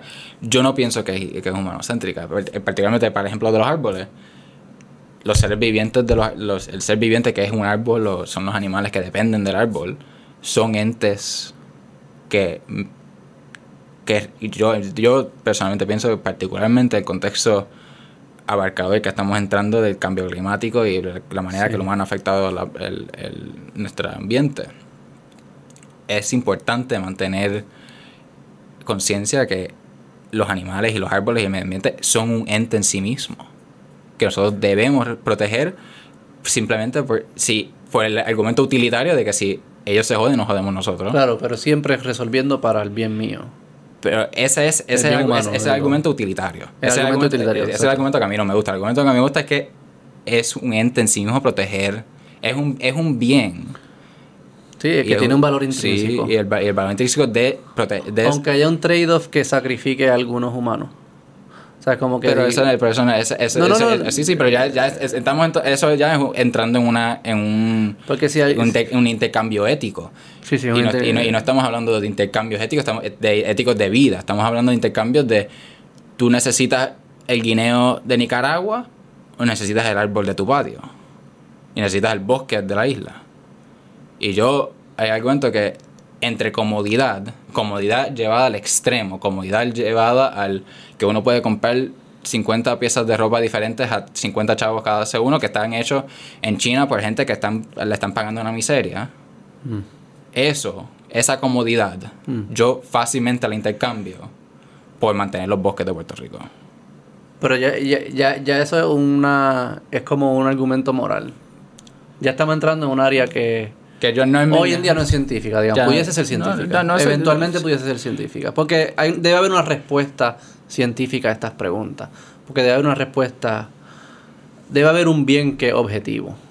Este. Digo, estamos entrando ya en. en- en pero lo, lo de las estrellas, creo que, que Volviendo, es, ya- similar por esa línea. Pero ¿no? dame darte la- el otro argumento. valor intrínseco de las estrellas. Sí, eso es parte. Pero porque esos ni sufren. Porque el animal sufre. Sí, sí, sí. Y el eso- árbol es, de nuevo, es la, diferencia entre lo terrenal y lo que Digo, ya- y a la estrella no le estamos haciendo absolutamente No, nada. no, para la nada. estrella está bien. La estrella- la estrella es, la, está bien. es la- es la imagen Sí, sí, sí. Es sí. seguro. Pero te voy a dar el otro argumento no espiritual intrínseco. El, Ah. el argumento que a mí seguramente me importa bastante. Dale. Casi cuán, cuán propor- cuánta proporción de, la, de, nuestras, de nuestro lenguaje y nuestra perspectiva del mundo utiliza las estrellas como metáfora. Borico en la luna. Eh, sí, ahí con la luna. Es una estrella, eh, una estrella, Ah, una estrellita. sí. Está estrellado cuando se... Este... Pero, lo- pero con ello, ¿verdad? Nada más por mencionarlo brevemente. Nosotros, la humanidad en, cierto- en gran parte, tiene un apego romántico a las estrellas. Sí. Eso, eso yo creo que lo evidenciamos a lo largo de los, de los Claro. milenios y creo que al momento del día de hoy nuestro lenguaje todavía es pervasivo con ese, esa, esa romanticiza- la romantización del pleno celestial como metáfora de nuestra vida terrenal. ¿Qué quiero decir con ello? Las estrellas, de nuevo, son maneras por la cual nosotros damos contexto y damos lenguaje y damos damos un mayor sentido de lo que somos nosotros. Mm. de cierto modo es la manera física en que vemos lo metafísico, ¿verdad? Y eso estamos, estamos, estamos entremetiéndonos Sí. con lo espiritual. Sí, sí, sí. Pero Yo creo que ese es un argumento importante, ¿no? Eh, quizás eso eh, debería ser el primer pushback, es como, ¿por qué separar lo espiritual de lo utilitario? Como si pudiésemos ser algo más... Si, si uno pudiese construir una buena vida sin un elemento de espiritual, un elemento de inspiración, un elemento de... Estaba hablando ayer con un, un amigo que, que, que trabaja mucho en el mundo de tecnología. ¿Cómo uno construye tecnologías nuevas si uno no se inspira? Si uno no sueña. sueña o mira al más allá y lo que fuese. Eh, eh, Y lo que yo te diría, Y- en mi perspectiva, con hablando con muchos jóvenes hoy día, con muchos muchachos que quieren estudiar la astronomía, que quieren hacer ciencia, que quieren hacer todo esto lo demás, es que la astronomía sigue siendo uno de estos campos que permite que los sueños sueñen lo a lo más profundo de la posibilidad, para los dos lados. Para el pasado más lejos y el futuro más lejos. precisamente. Mm. y perder la conexión física, ¿verdad? La, la cosa que puedes ver cada noche, que creo que lleva esa inspiración que ha llevado tantos humanos a lo largo de, lo- de, las- de los miles y miles de años de la humanidad a pensar en qué pudiese estar en el más allá. Perder esa conexión física creo que es verdaderamente algo, una pérdida que tú- significativa a ¿Tú la crees que las estrellas, si estuviese ahí, digamos como en Galileo, Eh, nuestro sentido de wonder estaría más significativo. fuese más Yo- alto? yo- yo- Que la- yo- como que si lo pudiésemos medir en una escala, hubiese más wonder en el mundo. yo sé que... Yo, yo, esa es mi hipótesis. Esa es la hipótesis. Yo creo, y yo, yo, de mi propia experiencia, sé que cada vez que he podido, he tenido el privilegio de visitar un área de muy baja contaminación lumínica, ¿verdad? Que, que ves un exterior verdaderamente oscuro, es una cosa majestuosa. Es una, es una cosa que uno no tiene, que Tú- uno de repente, de repente entiendes la palabra de los poetas cuando describen el cielo estrellado. Pero tú no crees que, no sé si saben la documentación de ellos, Mm. como que los humanos también tenemos la habilidad de take things for granted, cosas que están Claro, siempre ahí. claro, O sea, quizás el, el- el diseño ideal fuese como que fuese algunos días al azar random, como pasa con los eclipses sí, y sí, eso, sí, ¿verdad? que es como que Cada vez wow, cuando aparece cada vez que pasa, cada vez que alguien va- fue a la luna o cada vez que sale un cohete y lo logra, cada vez que pasan estos eventos como que nos recordamos el wonder. No sé si estuviese pasando todo el tiempo, sí, llegaría un punto que, punto mira, que- whatever, ¿qué sí, me importa a mí? Habiendo dicho eso, la foto, eh, que no estoy, no, estoy- no- James no- Webb, no estoy- sí, no estoy en desacuerdo. Y James Webb, por ejemplo. Pero tú, en cualquier momento de cualquier día, si tienes una computadora y acceso a internet, puedes buscar fotos de Hubble. Todas las fotos de Hubble están ahí, at, tu- at your fingertips, están ahí mismo cuando tú las quieras. De acuerdo. Y. ¿Cuántos días tú te pasas mirándolas? Yo me, yo, mi No, tú- trabajo, tú yo, yo me paso, yo me paso mirándolas casi todos los días. Pero. En promedio aquí como 120 y pico días al año. Por eso. Entre tú y yo. Pero. Pero, ¿verdad? Lo Pero, que- y es verdad, los paisajes. O sea, nadie dice como que les, vamos a get rid of paisajes. Porque no están. Porque no los vemos todos los días, porque no, lo ves, porque, lo, porque o- está ahí siempre. Porque, está, porque están ahí siempre y como que. Todo lo opuesto, ¿verdad? Yo creo que la humanidad, Sí, el humano se nutre de manera. Muy. eh, Del, del argumento utilitario, de- de- se nutre de una manera. De cierta manera que, ¿verdad? que, que llena. Sí, llenan problemas ahora también. O sea, el, el- el- pensamiento utilitario. Estas cosas como que no, no podemos abandonarlas todas. Por, O sea, ser por- espiritual nada más doesn't make sense. Ser utilitario nada más doesn't make sense. Tienes que... dar- eh, Por eso también todas estas culturas, yo asumo que los mayas, pero definitivamente los asiáticos, los religiosos, siempre hablan de dos fuerzas y Ah, hay son dos, 50, hay un sí, balance, sí, que encontrar, no puede ser uno o la otra. No, o sea, sí, siempre. eh, Todo, todo vuelve a. como el equilibrio, Sí, eh, sí, la armonía, Sí. Lo mismo que decía, decía, Aristóteles, como la, la- la- la- el camino dorado es el, es el entremedio, ¿verdad? Es el entre las dos. Tienes que hacer buscar el, el- medio entre los dos, los dos absolutos es la y lo fuerza. demás. Eso, sí, podemos seguir por ahí en la ética, pero... Bueno, pero- vamos, pero- vamos, vamos a entrar, al- ahora sí, Big Bang Ok. y, todo esto. Este... Explícame el Big Bang. explícate el Big Bang. Vamos, Explícame vamos el ahí. Big Bang. Sí, ya dije, por Vamos ahí por se le ahí. eran Vamos por ahí. El Big Bang, primero que todo, está mal nombrado. Ok. El Big Bang se le pone ese nombre por un eh, por Fred Hoyle, un eh, astrofísico británico, que se estaba mofando de unos franceses y unos holandeses que estaban empezando a formar la teoría a mediados del siglo XX del, del universo como teniendo comienzo. Y se mofa de ellos como que el universo es un Big Bang. Así que primero, un- el nombre es un chiste. y segundo, es mal descriptor de lo que ocurre. Porque no es un bang, es un estiramiento. Es un big stretch, es como dice un profesor mío. Ya, ya, ya, ahora sí que estoy más confundido. Ahora sí que te vamos a. Ya Ahí yo me creía el Big Bang. Acuérdate que ahora estás, estás deconstruyendo Sí, sí, sí, mi conocimiento. Sí, sí, pero vamos, vamos de- pero hay que desconstruirlo para empezarlo bien. La teoría es la siguiente. Mm. Y teoría, de nuevo, teoría es una palabra, es una palabra en el contexto científico significa una un algo que nosotros tenemos muchísima evidencia para creer que es es una buena descripción de la naturaleza. Eso es lo que es una teoría. ¿Y ley? Cuando Ley de ya es ley usualmente dentro del contexto científico no la puedes ni siquiera probar. Es una cosa que uno asume Ah, en verdad. que uno que no tienes ninguna, ¿verdad? Uno, una, una ley es el matemática, la, la- la traducción a la matemática sería un axioma, algo que uno toma por sentado y uno verifica, ¿verdad? Si, si en algún momento se viola esa ley, es un problema y ya tal vez no sea una ley. Pero por lo general son temas que casi ni se pueden probar. Por Dime ejemplo, una ley. la ley de la, conversa- la, la conservación de la materia. O mejor dicho, la conservación de la energía, porque la, la materia es nada más la energía en otra, en otra, form- en otra formación.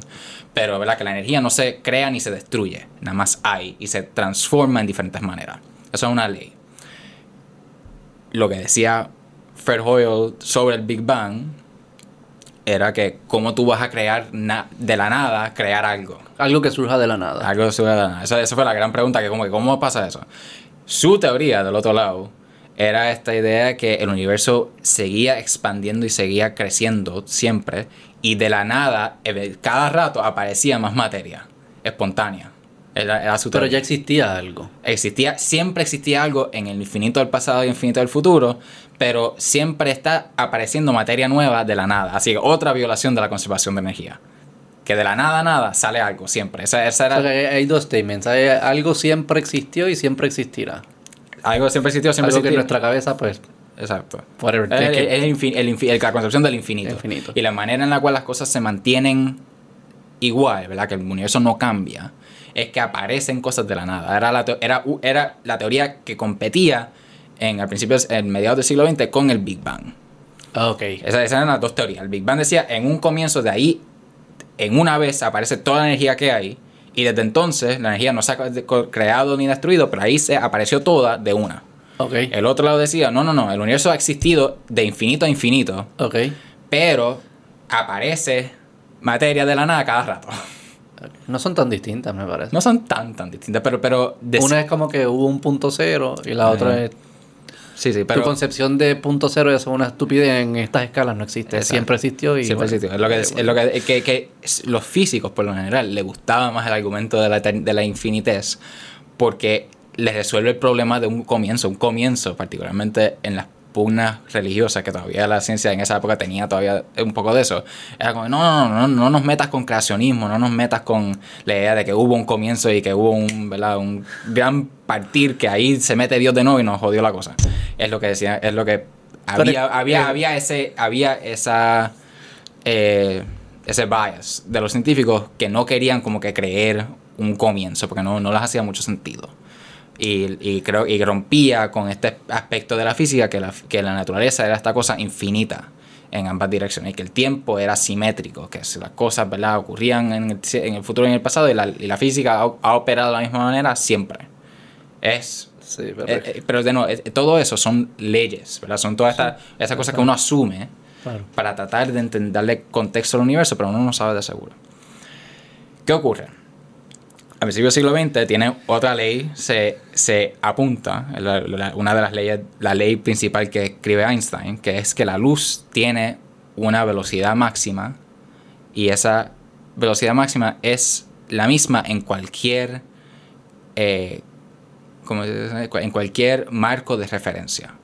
Que no- Siempre va a esa velocidad. siempre va a esa velocidad. Él- él- él apunta esa ley, que la luz siempre es la velocidad de la luz, no importa el marco de referencia en que la ¿Y ves. cómo él llegó a, esa, a, des- a descifrar eso? Él la asume.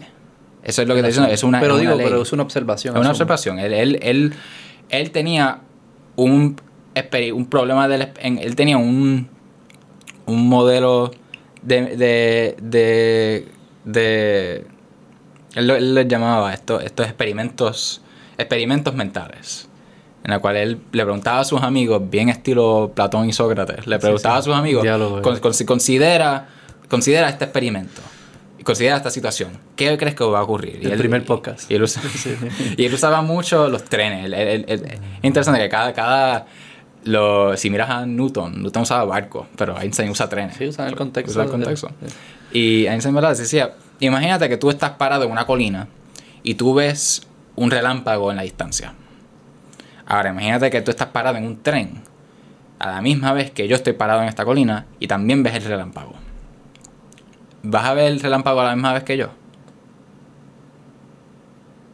Eh, yo estoy, el tren está en dirección al- tren a está- dirección al rayo. Está en dirección al rayo y, y yo estoy parado acá y tú estás parado en un tren o sea, yo estoy más rayo. cerca del rayo que tú. ¿Cómo es que tal vez te lo, te lo formé mal? Pero la, la idea en, en principio es la siguiente. Si te estás moviendo Ajá. y la luz siempre se tiene que mover a la misma velocidad que en cualquier contexto. Sí. Es decir, yo estoy parado al lado del... Mejor, mejor así. Yo estoy parado al lado del tren y tú estás en el tren y se está moviendo el tren. Pero ya no estamos en el mismo punto. Estamos en- empezamos en el mismo punto y en el momento que el rayo llega, estamos, estamos en el mismo, estamos en el punto. mismo Ah, punto. ok, ok. Y el tren sigue pasando mientras el, el- el relámpago ocurre en, en un árbol lejano y los dos observamos ese relámpago. Lo que establece Einstein con obligar que la luz es la misma velocidad en todo contexto es que la persona que se está moviendo experimenta el tiempo de manera diferente al que está parado.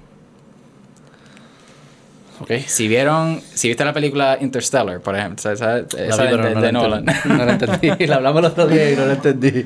Interstellar es una película fascinante porque, primero que todo, el productor de la película, uno de los productores, es eh, un ganador del premio Nobel en física. El tipo sabe lo que está hablando. Ah, ok, Es uno- nice. eh, escri- escribió el libro hoy día definitivo de la gravedad. ¿Cómo se llama él? Kip Thorne, es un profesor, en, un profesor ya retirado de Caltech. Ganó el premio Nobel en el 18, creo. Y, o el 17, 17, 17. Em, por él y dos de sus compañeros, pues trabajar por los últimos 40 años en creando y observando, eh, creando un observatorio y llegando a observar una otra cosa llamada la onda gravitacional, que es una predicción teórica de este mismo modelo de Einstein, que a base de entender cómo funciona la gravedad y cómo la gravedad interactúa con el espacio. Y esto eh, estamos saltando a la historia, pero de entender, Einstein de entender que la luz era la misma en todo, en todo campo de referencia, en todo marco de referencia, él expande por los próximos par de años a llegar a una teoría general de la relatividad. La relatividad siendo lo que acabamos de describir, que el tiempo se experimenta diferente por personas en diferentes marcos. Si yo estoy acelerando en un carro, o, me- algo un poco más donde se notaría, dice, di que yo estoy en, un- en una nave espacial acelerando hacia un hoyo negro de una manera súper, súper rápida, ¿verdad? mitad de la velocidad de la luz. La luz, yo voy a experimentar el tiempo de manera diferente a alguien que está parado en la Tierra. El tiempo significando qué. Si yo tomo un reloj y yo cojo un reloj en la Tierra y uno en el espacio, estamos los dos parados al momento y los dos empezamos el reloj a la misma vez para cortar tiempo. Y yo en el, en el espacio me empiezo a mover a mitad de la velocidad de la luz. Este reloj en la Tierra va a seguir tu, tu, tu, tu, tu, un minuto, dos minutos, tres minutos. Sí, di- diez minutos pasaron. Cuando yo esté 10 minutos en mi reloj, el que esté en una, espa- en una nave espacial moviéndose a mitad de la velocidad de la luz, su reloj va a decir que habrán pasado 30 segundos o 2 minutos o lo que sea. La- es Pero un, ¿por es un qué? cálculo, Pero es un por- cálculo, sí, tengo que- sí, tengo que sí. hacerlo, pero ajá. Pero ¿por qué pasa eso? Pero, eh, eh, ok. Es como que, ¿cuál es la definición de tiempo entonces? Eso es lo que, eso es lo que, eso es lo que no me queda claro. o sea, eso es lo que Einstein, ¿verdad? Lo Porque toda la cosa. dentro de la concepción del día a día para nosotros, el tiempo el tiempo no, no cambia, el tiempo pasa, lo que fuese, ¿verdad? Y, y, y lo que yo diría, pues esa persona guió más rápido. Pero ¿por qué su, porque su tiempo Porque fue su tiempo fue, distinto? fue distinto. Sí. Porque parte de nueva premisa que la luz, la luz siendo ¿verdad? un constante, ¿verdad? la única constante en, estos, en estas cuestiones. Ah, porque para mí la constante es el tiempo. Pero lo que no, dice no, Einstein no, la Lo que constante es la dice, luz. no, precisamente. Es, es- es- Es ese la fue- velocidad de ese- la luz. Eso fue el gran, eso fue el gran switch. La física de Newton, ¿verdad? De gravedad y de cosas, ¿verdad? Movi- Cosas, eh, eh, eh, de una manzana cayéndose del árbol. Esa física, cuando llega Einstein, la expande y dice, no, no, no. El tiempo y el espacio no son lo fijo. Lo único fijo es la luz. Y las otras dos cosas, el tiempo y el espacio, son lo que pueden variar. ¿Y cómo él comprueba esto? Eh, Vamos a llegar a eso. Al variar tiempo y espacio, también él descubre que la gravedad interactúa con el tiempo y el espacio. Esto es importante para nosotros hoy día por nuestros GPS. ¿verdad? Sí, esto fue lo que me dijo este, que hay como un como una corrección. Hay una corrección por- porque como, estamos, como los satélites están en el espacio y nosotros estamos parados en la Tierra, nosotros sentimos más gravedad en la superficie de la Tierra que los satélites. Así que el tiempo que nosotros vivimos en la Tierra es un poco más lento que el que viven los, los- los satélites. Un mindfuck, cabrón. Así que por e- así ¿Cómo que definen tiempo? Quizás eso es lo que me ayudaría. el, tie- eh, el tiempo es el pasar de los sucesos. Es el hecho de que es, es el orden en el cual sucesos ocurren en una secuencia. Y esta concepción del tiempo que es fundamentalmente una variable, algo que, algo que en, una, en una ecuación uno está moviendo todo el tiempo. Es, esta, es, esta, es la X, es el eje de X en una gráfica. Está, están moviéndola todo el tiempo para hacer tu cálculo. Y tú permites que mueva, ¿verdad? Que haga lo que vaya a hacer el tiempo. Por ejemplo, si yo escribo una ecuación simple que dice eh, cuánto tiempo vas, eh, cuánta distancia vas a recubrir un carro si te mueves a tanta distancia, eh, si te mueves a tanta velocidad, todo lo que estoy haciendo es multiplicando tu velocidad, 60 millas por hora, por el tiempo, una hora, y me dice que la distancia es 60 millas. ¿verdad? Exacto.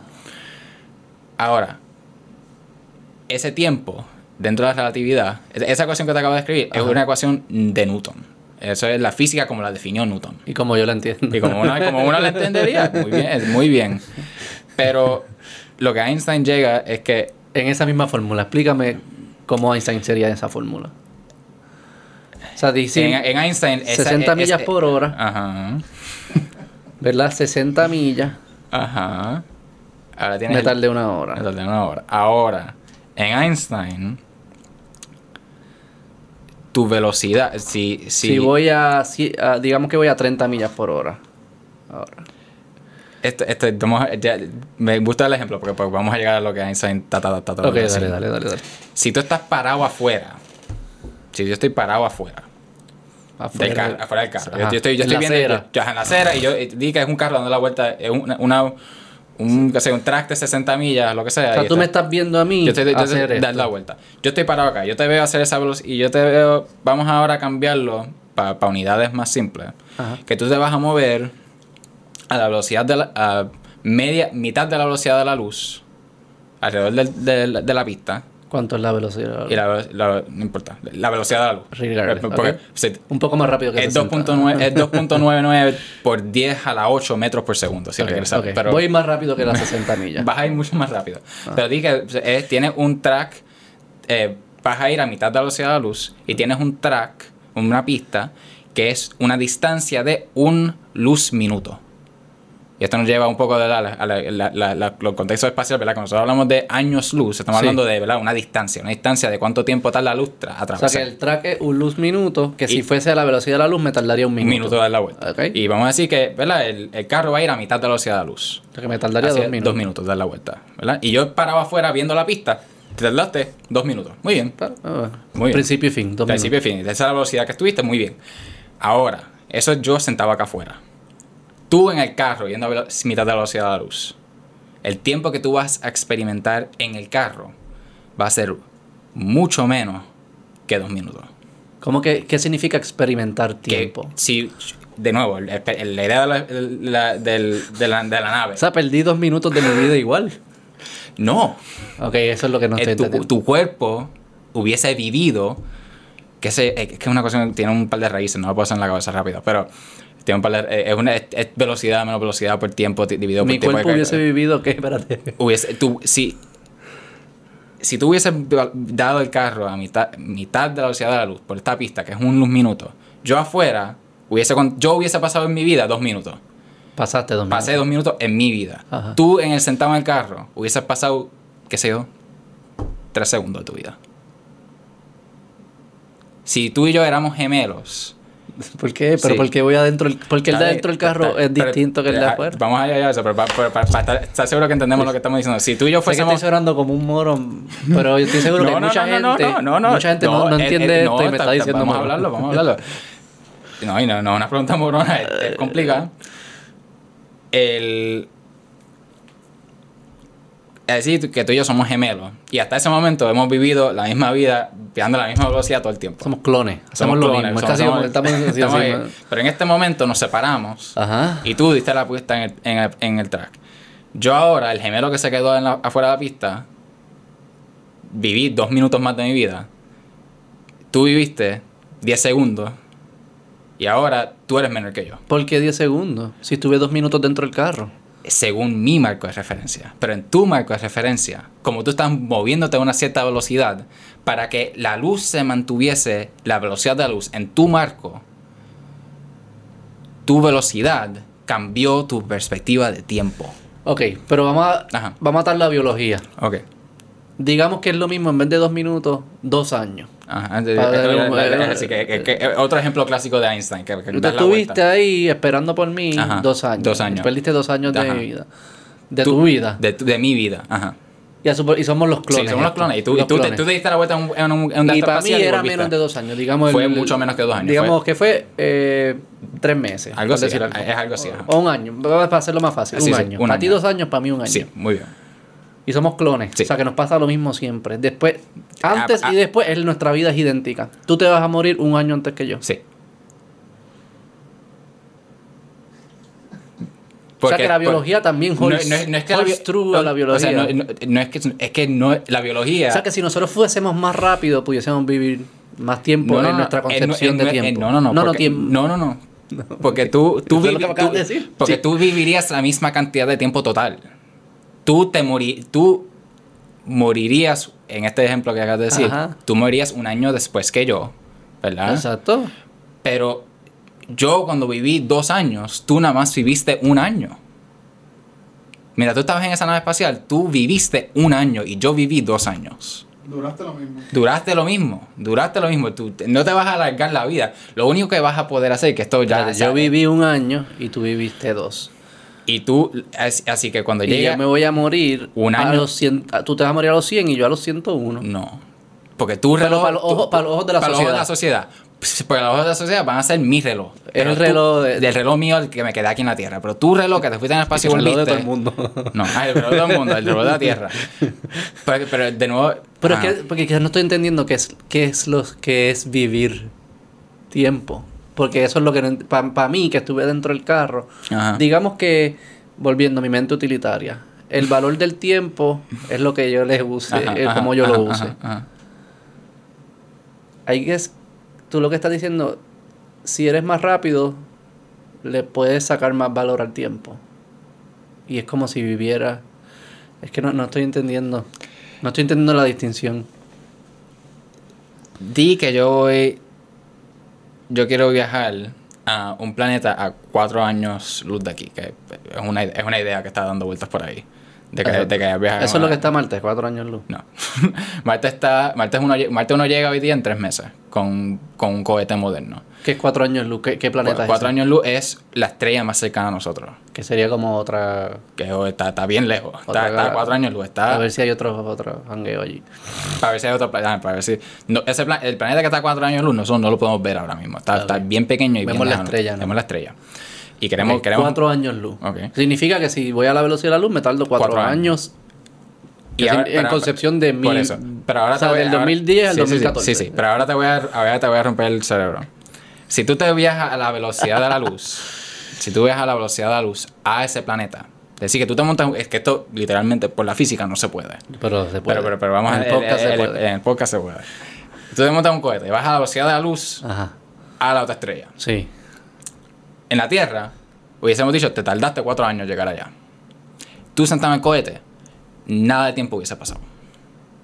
Porque la velocidad de la luz, el tiempo no mueve. O sea que si yo voy a la velocidad de la luz, Si tú, puedes, si tú vas a la velocidad de la luz, Yo tú, no ex- envejezco. tú no experimentas tiempo. porque Tal cosa como tú no pudieses mover la mano, porque el- el- el- la, la- la idea de un suceso, no hay cambio. no hay, cambio, no hay cambio. no hay El tiempo no... El No tiempo me daría ni cuenta. Pero está- hay cambio del que lo está viendo de afuera. Pero en mi afuera. perspectiva, no hay no- cambio. Un fotón de luz O que sea, la luz no tiene ni idea de que. No hay tiempo. La luz no envejece porque no hay, no hay tiempo. En el, en el marco de referencia de la luz que está viajando a la velocidad de la luz, el tiempo. Por alguna no la- razón, no esa, la la, esa la entendí, no, todavía no entiendo. Eh, es que no entiendo cómo la pers- cómo desde la perspectiva humana se me hace difícil. ¿Qué significa? O sea, que si yo me monto, eso que tú me acabas de Ajá. decir, yo me monto en ese cohete que va a la velocidad de la luz, yo no envejezco nunca. La biología se ajustaría. no es que la, la biología no tiene nada que ver. La física te está diciendo, fundamentalmente, que no está pasando el tiempo a esa velocidad. El tiempo para de tener sentido como concepto a la velocidad de la luz. Pero envejecería. ¿o No, no, no, no vivirías tiempo. Tus partículas no pensarían que está pasando el tiempo y no pudiesen envejecer porque no está pasando nada en tu cuerpo. El, el agua que te tomaste, que, está, te- que todavía está dando la vuelta en tu intestino posiblemente, no se movería porque el tiempo no está pasando. Estás congelado en el tiempo mientras estés, mientras estés viajando a la velocidad de la luz. Y de la misma manera, ¿Y cómo yo actúo? O sea, yo estoy estático. no, ajá, no tienes pero me estoy concepción de moviendo, tiempo. me estoy moviendo, pero no tengo la concepción. No es un tema de la perspectiva. Mm, Sí, no, el- el- pero sí me estoy moviendo, estoy guiando la nave o algo, La, la ¿no? nave se, la nave se está moviendo, tú no estás tocando nada. la nave se sigue moviendo, pero el tiempo tú no lo estás experimentando. Pero Pero, y, así que toma, ese, toma eso como el límite. Eso es un límite ya no físico. Uno, uno, la materia, las sea, que cosas, todo- no se pueden mover a la velocidad de la luz. movimiento y tiempo y todo esto son concepciones en relación a la velocidad de la luz. es lo que Einstein postula, que es lo que ahora la evidencia ha demostrado es la interpretación correcta del tiempo y el espacio. Y él llegó a esto viendo un rayo en un tren.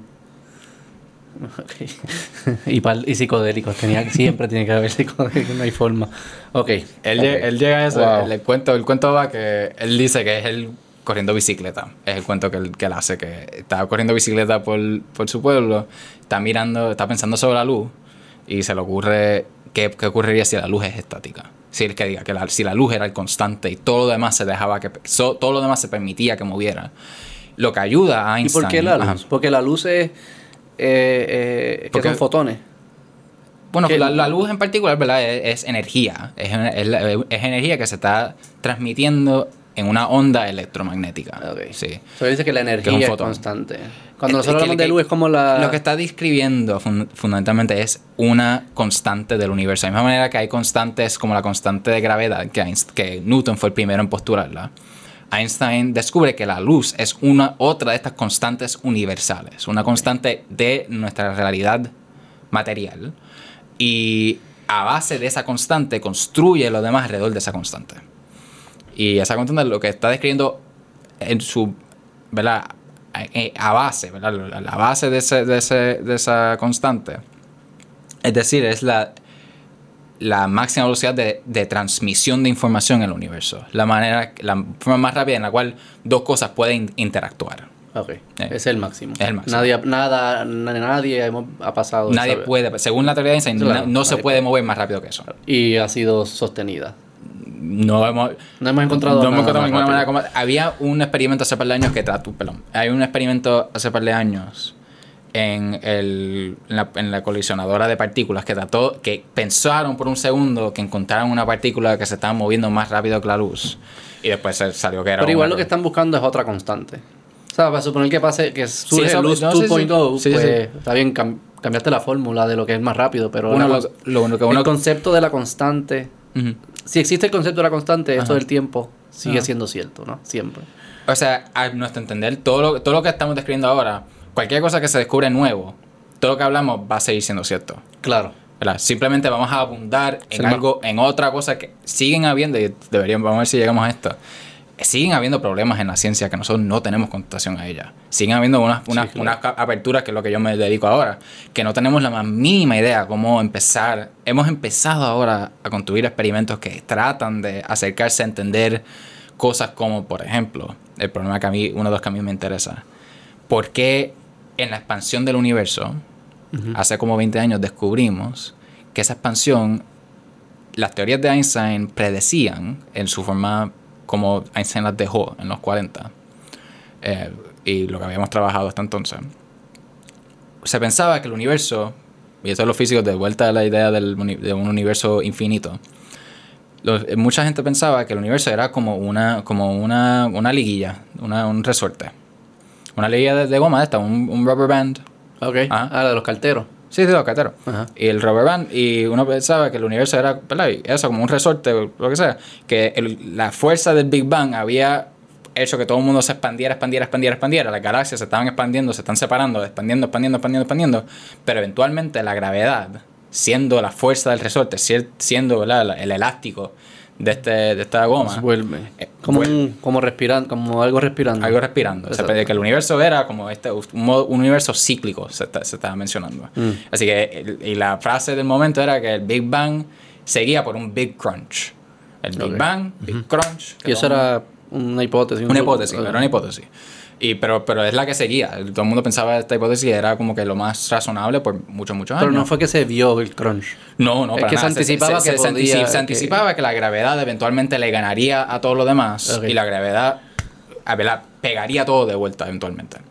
¿Qué resulta? En el- los 90, un grupo se dedica a, a observar las galaxias más lejanas que hemos observado y darle y poder medir su velocidad por primera vez. Darle, darle ¿verdad? punto, medir cuánto, cuán rápido se están moviendo estas galaxias.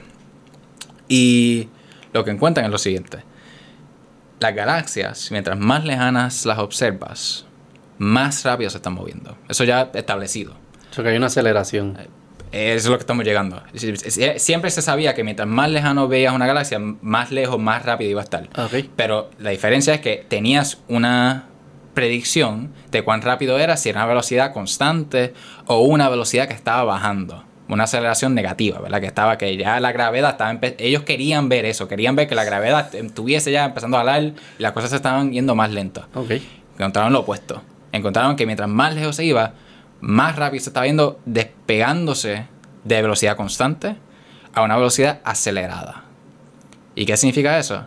Que hay- según lo que descubrimos en los próximos par de años, lo que ganaron un premio Nobel estos individuos por descubrirlo, que hay un componente significativo, 70% de la energía del universo, es algo que no conocemos, no sabemos lo que es, pero está causando que el universo se expanda de manera acelerada. Ah, porque no tenemos, no hay una explicación de por qué está pasando eso. ¿Sabe? La única explicación que tenemos es que si uno añade un término ¿verdad? en la ecuación, una ecuación que describe la aceleración del universo, si tú añades un término que Einstein en un momento puso y quitó, si la pones de vuelta, de nuevo describes el universo, describes la aceleración, pero esa aceleración, la medida, tú ¿verdad? creas un modelo y averiguas el valor de, ese, de esa constante al comparar la medida con la predicción. Y tú, y tú tratas de machar, ¿verdad? de pegar la predicción con la observación. Y para la predicción machar la observación, este último término tiene que contabilizar el 70% del universo, de la energía del universo. ¿Qué es lo que significa eso? Que, Si tú coges toda la, si tú- mira, si tú coges toda la materia y toda la energía y ¿verdad? toda la luz, toda la gravedad, todo lo demás, todo lo que existe en el universo, tú puedes contabilizar cuánta energía hay en el universo. Ya. ¿verdad? Y eso se hace con medidas del Big Bang. Vamos a, vamos a entrar en- volvemos, vamos, sí, sí. vamos a volver y entrar con esto. El Big Bang, vamos a conectar esto rápido. El Big Bang sabemos que ocurre por una observación que se hace en los 60 en New Jersey. ¿Qué se descubre? Que el modelo de Fred Hoyle de que el universo es infinito, pero sigue expandiendo en todas direcciones, eso, eso requería que el universo nunca tuviese una etapa caliente. Un Big Bang, un modelo de Big Bang requería que todo estuviese en un momento bien pegado y bien caliente. ¿Qué ocurre? Si el universo estaba bien pegado, bien pegado en un momento, eso significa que por estar tan pegado y tan caliente, eso dejaría un rastro. Dejaría un momento en el cual emerge la primera luz del universo. En este modelo siempre ha habido universo, siempre, siempre va a haber. En un universo de, Big Bang, donde hay comienzo, hay un momento en el cual la burbuja inicial del universo explota. ¿Verdad? El universo empieza, está expandiendo, está expandiendo, expandiendo, una burbuja, una burbuja, una burbuja, y en un momento, por la expansión, baja la, la temperatura lo suficiente que esta burbuja explota y sale la luz. Eh, podemos entrar en eso, pero es una, una, cuestión física un poco complicada de cómo los electrones y los protones están interactuando.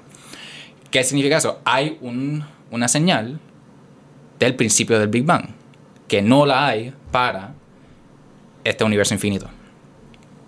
Esa señal de la primera luz del Big Bang, que emerge 380.000 años después del Big Bang, la trataron de observar en los 60 por un grupo en Princeton. Mientras tanto, un grupo que estaba estudiando la galaxia tiene un otro observatorio eh, eh, en New Jersey, un par de horas de ellos, y ellos empiezan a llamar al mismo grupo de Princeton y dicen, mira, encontramos una señal que no podemos explicarla, que creemos que ustedes deben hablar, deben hablar con oh. nosotros. Oh, y ahí se pegan y ahí escriben dos, dos, publicaciones back to back en el mismo, en la misma, en el mismo, la misma revista científica. Y ahí sacan, ¿verdad? El resultado de que, primero, observamos una luz anómala, que no podemos explicarla, que es la misma en todas las direcciones. Y es. Ayúdame a imaginármela. Como que significa como una. Un, es literalmente un. Es, una luz. Es, es, es en microondas que se observa en un tipo de radio. Y está en todas direcciones. Esa, esa, fue la, esa fue la gran pelea que ellos tuvieron. Porque ellos están tratando de observar la galaxia. La galaxia, nuestra galaxia, está muy clara donde es. Tú la puedes ver en la noche. Pero ellos miraban a la galaxia, fuera de la galaxia, para allá, para el lado opuesto, en toda dirección que observaban. No importa lo que hacían, tenían esta radiación excesa que no podían decir de dónde venía. Era la misma. era la misma. Es como un common ancestor, eh, volviendo la genética. Como que si hay algo aquí que es común en todo Es común, es una luz que está que tú apuntas para allá, apuntas para allá, apuntas para allá, apuntas para allá. La misma. ¿Y era 360? Sí, es 360. Es 360. si tú... Sí, o sea, que es el centro, explota para todos lados. En, como nosotros vemos el universo. Porque yo he visto las imágenes que no, que es como que para un lado así. Bueno, es que, eso, todos esos son diagramas para explicar el universo. Pero, pero puedes imaginarte que si el universo tuvo este momento de una burbuja que explotó, eso significa que todo el universo, nuestro universo, nosotros ¿verdad? somos esa burbuja que se nada más expandió. Eso significa que eh, si nosotros estamos en un, si nosotros en un momento estuvimos en una esquina de burbuja y en el otro esquina de burbuja es cuando, cuando pasó esa explosión, cuando la burbuja explotó y salió esa luz, mientras hemos estado expandiendo, ¿verdad? hemos estado apartando uno del otro, esa luz poco a poco ha estado llegando a nosotros. Y solo ahora ha llegado esa luz del otro lado de la burbuja. Ya. ¿Verdad? Así que si tú miras al universo, Tú puedes ver galaxias, ves esto, ves estrellas, planetas, lo otro. Y detrás de todo eso, en todas las direcciones, está la luz del Big Bang. Estos científicos en New Jersey descubren eso. Ven, ven la evidencia de una luz que es efectivamente la foto de bebé del universo. La energía que primero sale del universo está alrededor de todos nosotros, detrás de todo lo demás. Y al uno observar eso, confirmaron, ¿verdad? Que, un, que había un Big Bang, que hubo un momento caliente, un periodo caliente denso del universo, que es lo que nos, nos salta al, Big Bang ahora. Ahora, conectando de vuelta a esta... Lo de la energía, el 70%. 70%. Observando esa luz, ya la hemos estado observando ya por 70 años, que la, 40, 60 años que la hemos estado observando con mucho más detenimiento.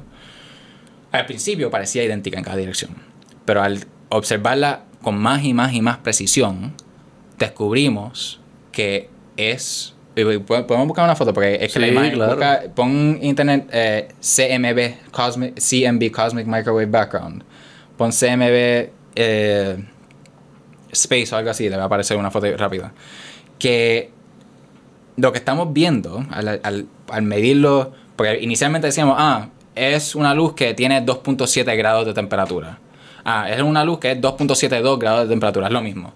Medimos de nuevo, 2.725, todo lo mismo. 2.7255, ahí empieza a cambiar. Y de repente, porque con medir, al medirlo más y más preciso, Ajá. ves la variabilidad de la luz, finalmente. Eso. Esta es una imagen. ¿Qué estoy viendo aquí? el- pon la primera. Esto. Esa es la primera. Esa es una imagen limpia de.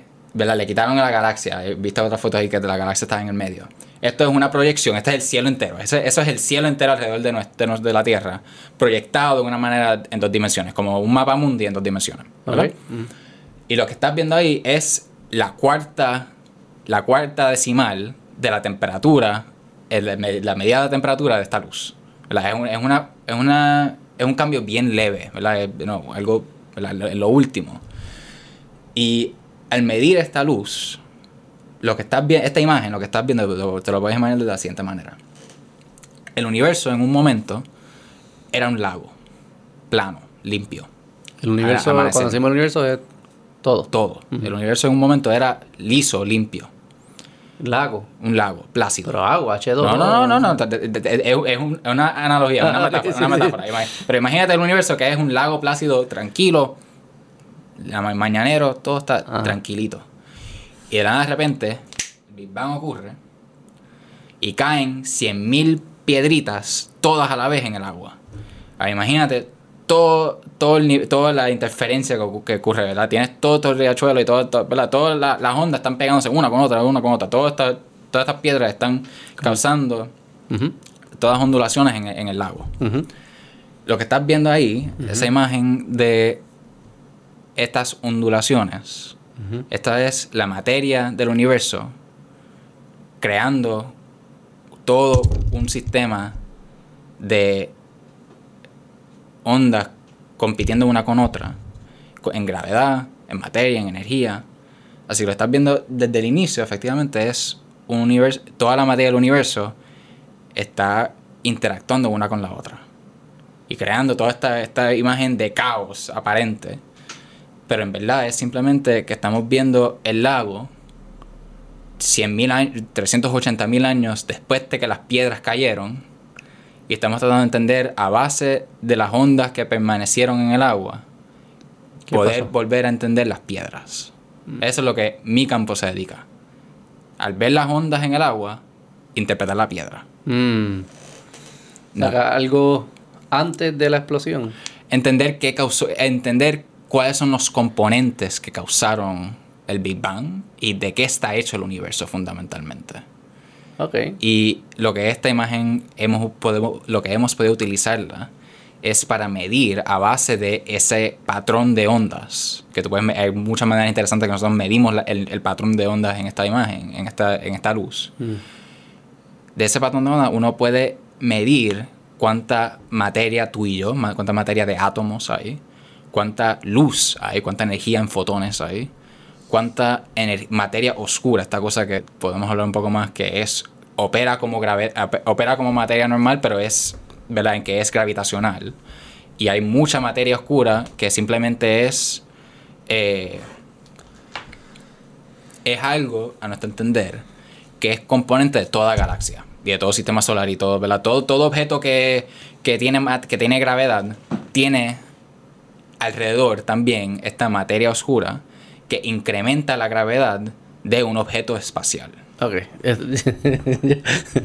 Entendí más o menos. Más o menos. Sí. Entonces, es- eh, estamos luz, ¿verdad? Tenemos fotones y luz, materia tú y yo, átomos, ¿verdad? Eh, Hidrógeno, helio, litio, todo ese tipo de cosas. Materia oscura, dark matter, que es algo que no entendemos muy bien, pero sabemos que estamos bastante seguros que está ahí y estamos bastante seguros que entendemos que opera como gravedad. ¿verdad? Es materia adicional que no podemos ver. Todo eso conjunto es 30% del uni- de la energía del universo.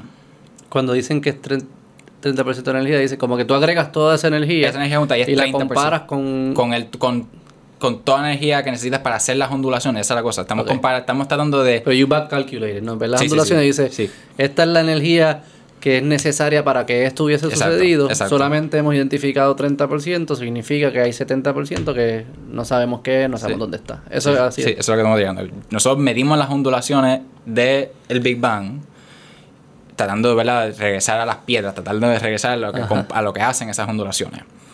Y cuando tú mides las ondulaciones, tú puedes calibrar cómo esas ondulaciones son, cómo esas ondulaciones cambian por el hecho de cuánta materia como nosotros hay, cuánta materia oscura hay y cuánta hay de esta cosa que no entendemos bien que se llama la energía oscura. Y resulta, para crear el patrón de ondulaciones que vemos en la foto bebé del universo, ¿verdad? Estas ondulaciones iniciales, necesitas 70% de energía oscura para crear esas ondulaciones. Y energía oscura es como el unknown- se le pone el unknown ahora mismo. Como decía un profesor, como dice un profesor mío que uno de- ajá, como decía un profesor mío que es uno de los expertos del mundo en creando experimentos para detectar energía oscura, la frase energía oscura estamos, sabemos que está mal por lo menos por un múltiplo de dos. ¿Por qué? Porque sabemos, no sabemos qué es energía y no sabemos qué es oscura. Eh, Sí, sí, sí, sí. Es el unknown, hasta cierto punto. Es, es, es una, es, es una frase para describir algo que no entendemos. Entendemos. Que sabemos que necesita estar ahí para explicar por qué el universo es como es, pero no tenemos la más mínima idea qué es. ¿Qué es? ¿Y cómo se hacen experimentos alrededor de eso? Principalmente son dos campos que se dedican a ello. Está el mío, que se dedica a ver esta imagen de las ondulaciones, que se dedica a, a observar la luz del Big Bang y tratar de mejor entender otras pruebas que uno puede hacer con el Big Bang, que no son solamente las ondulaciones, para sacar más información de eso. Eso, es un campo que yo estoy metido un poco en eso todavía. Y el otro lado que yo trabajé de eso bastante en bachillerato con este profesor mío, es midiendo las galaxias, midiendo el movimiento de las galaxias y cuán rápido se están moviendo las galaxias. Y si tú puedes consternar cuán rápido se están moviendo, y tú puedes, ¿verdad, verdad, medir el movimiento global de las galaxias en todas estas otras direcciones, tal vez tienes una mejor precisión de cuál es la naturaleza de esta energía, si es, opera, porque la- hay energías en diferentes maneras en el universo. ¿verdad? Hay energía gravitacional, hay energía térmica de calor, hay diferentes tipos de energía y nosotros que todavía no tenemos súper buena idea de qué tipo de energía es la, la energía oscura. Así que lo primero es tratar de entender qué tipo de energía es. Lo otro es entender cómo interactúa con galaxias, cómo interactúa como el- con el Big Bang, porque si está presente ahora, estaba presente en el Big Bang. Y la pregunta es cómo interactúa eso con el Big Bang hace 14 13.67 billones de años atrás. Pero ¿y cómo? y- ok. Pues parece como que muchas preguntas... Hay parte mucho que como filosófico. Aquí yo sé que Sí, ustedes claro. después lo, lo, lo tratan de, de Sí, sí. traducir a con experimentos y probarlo, pero es como que es mucho, es un unknown of unknown. O sea, esto es... No sé cómo se experimenta con estas cosas. En, esa- estás en, esa- en viendo. esas esta- en esas estamos. estamos y que ustedes ven como que si ves... Mucho es como si ves comportamientos distintos, empieza a decir, pues aquí hay algo que no estoy entendiendo, sí, o que déjame ver Es- que- estamos- está- es- imagínate, ima- eh, no me gusta el, el argumento bélico, pero el- el- uno de guerra, pero, pero creo que es un- uno apto. Es, imagínate que tienes una armadura, ¿verdad? Que es, que es el, el- lo- el- el no saber del universo. Es una armadura que nosotros estamos como que, pero ¿cómo tú ves detrás de la armadura? ¿Cómo tú llegas a lo que está detrás? Y tú vas buscando las las par de fallas en la armadura. Mm. Y nuestra armadura es dos cosas. La armadura es el universo como tal. Y la otra armadura que tenemos nosotros, que hay que ver si nos tenemos que quitar de ella, son las teorías que tenemos al momento. Porque eso termina siendo eso. Eh, Uno está tratando de ver cuáles son los límites de nuestra teoría y dónde empiezan a romper. Si Mm. ya nuestra predicción no es lo que observamos, significa que nuestra teoría está limitada. Significa que ya hay que expandir la teoría en otros Y, ámbitos. se y hay resistencia de abandonar. Eh, sí, no. Todo, todo, todo el mundo, como te mencioné, hay, creo que hay gran interés en todo el mundo querer desprobar a Einstein, ¿verdad? Eso sería... ¿sí? Claro, porque, porque Einstein, eso es, lo, eso, es- eso es lo- verdaderamente lo genio de Einstein, que él construyó una teoría que se ha probado más que cualquier otra teoría que hay y ha podido predecir cosas que Einstein en, sí, en su vida pensó, ima- imaginó. ¿Cuánto duró? literal- 100 años. 100 años. ya, ya, ya, ya pasamos los 100 años de la teoría, sí. ¿Y en Newton, la de 2019. Newton cuánto duró? Bueno, Newton duró un par de siglos. Newton fue el siglo, fue el siglo XVI, XVII. Pero imagino que esa aceleración también la vemos en nuestra- ajá, claro. Hay, se- hay muchos más científicos hoy día Exacto. trabajando eh, que en la época que Einstein y... Y estás trabajando sobre lo que ellos Está- hicieron. exactamente. No desde cero, sí. No, claro. Y, y han, y han habido unos movimientos gigantes. O sea, nosotros ni nos, ni nos hemos metido en todo el lado de la, de la, de la revolución cuántica. El entender de los átomos y todo más, que resulta ser importantísimo para entender lo que ocurre en el Big Bang, porque el Big Bang en su comienzo es tan pequeño, el universo es tan pequeño, que las leyes de la mecánica cuántica aplican de tan pequeño que es. Mm. Y ese ha sido uno de los otros grandes problemas que no se ha resuelto. Que la teoría de Einstein y las teorías cuánticas de los protones y los átomos son leyes, son descripciones de la naturaleza divergentes. Una no causa la otra, sino que efectivamente una aplica a un, a un universo y otra aplica a otro universo. Y la cuestión siempre ha sido, evidentemente todos vivimos en un mismo universo donde ambas de estas concepciones de la naturaleza aplican y existen. Cómo uno reúne ambas de estas teorías, la de, la de Einstein, una verdad más profunda, ¿no? a, a- a- a llegar a una más profunda. Ese es el trabajo, de, el trabajo de la vida de gente como, como Stephen Hawking. Fue en gran parte tratar de encontrar ese tipo de The cosas. Theory of Everything es... La película, ajá, la película que... Sí. Pero, Pero, ¿cuál, cuál- ¿qué es The Theory of Everything? es, es la frase que se utilizó para describir eh, una serie de teorías que aparecieron en el- la segunda mitad del siglo XX que trataron de reunir la teoría cuántica con la teoría gravitacional. ¿Y lograron algo? No, todavía Ah, no está- fallaron. Lo, lo más que se ha logrado hacer hasta ahora es reunir las, las fuerzas electromagnéticas, las fotones y lo demás, con las otras fuerzas nucleares. Hay, una, hay estas dos Nosotros describimos el universo teniendo cuatro fuerzas fundamentales. La fuerza electromagnética, la fuerza nuclear suave, la fuerza nuclear fuerte, eh, débil y fuerte. Fuerza nuclear débil, fuerza, fuerza nuclear fuerte y la gravedad. Esas son las cuatro fuerzas fundamentales. Eso es lo más puro en el universo. Como que... Mm, Es, es- es una manera de describir la- de dónde emergen todas las otras propiedades. Por ejemplo, la, la energía térmica, eh, la- la- lo- todo lo que es calor, Ah. emerge de una combinación de, de las propiedades Sí, sí, sí. electromagnéticas y nucleares. Eh, y gravedad también, pero es otra cosa. Punto es que estas cuatro, estas cuatro fuerzas describen, a nuestro entender, los elementos más puros, más iniciales, de donde vienen todas las otras fuerzas de nuestro universo. De ahí sale mucha de la energía que vemos, ¿verdad? El- el- la energía que uno tiene de una explosión nuclear o de una planta nuclear, toda viene de fuerzas nucleares que estamos extrayendo parte de su energía para poder ¿verdad? darle poder a todo lo demás que hacemos y, Exacto, sí. y sí. lo demás. Pero, y en esas teorías de los últimos 50 años han podido pegar la electromagnética, la fuerza nuclear débil y la fuerza nuclear fuerte. Esas tres las han podido pegar en el tiempo. ¿verdad? Uno puede pensar, pensar en el universo, ¿verdad?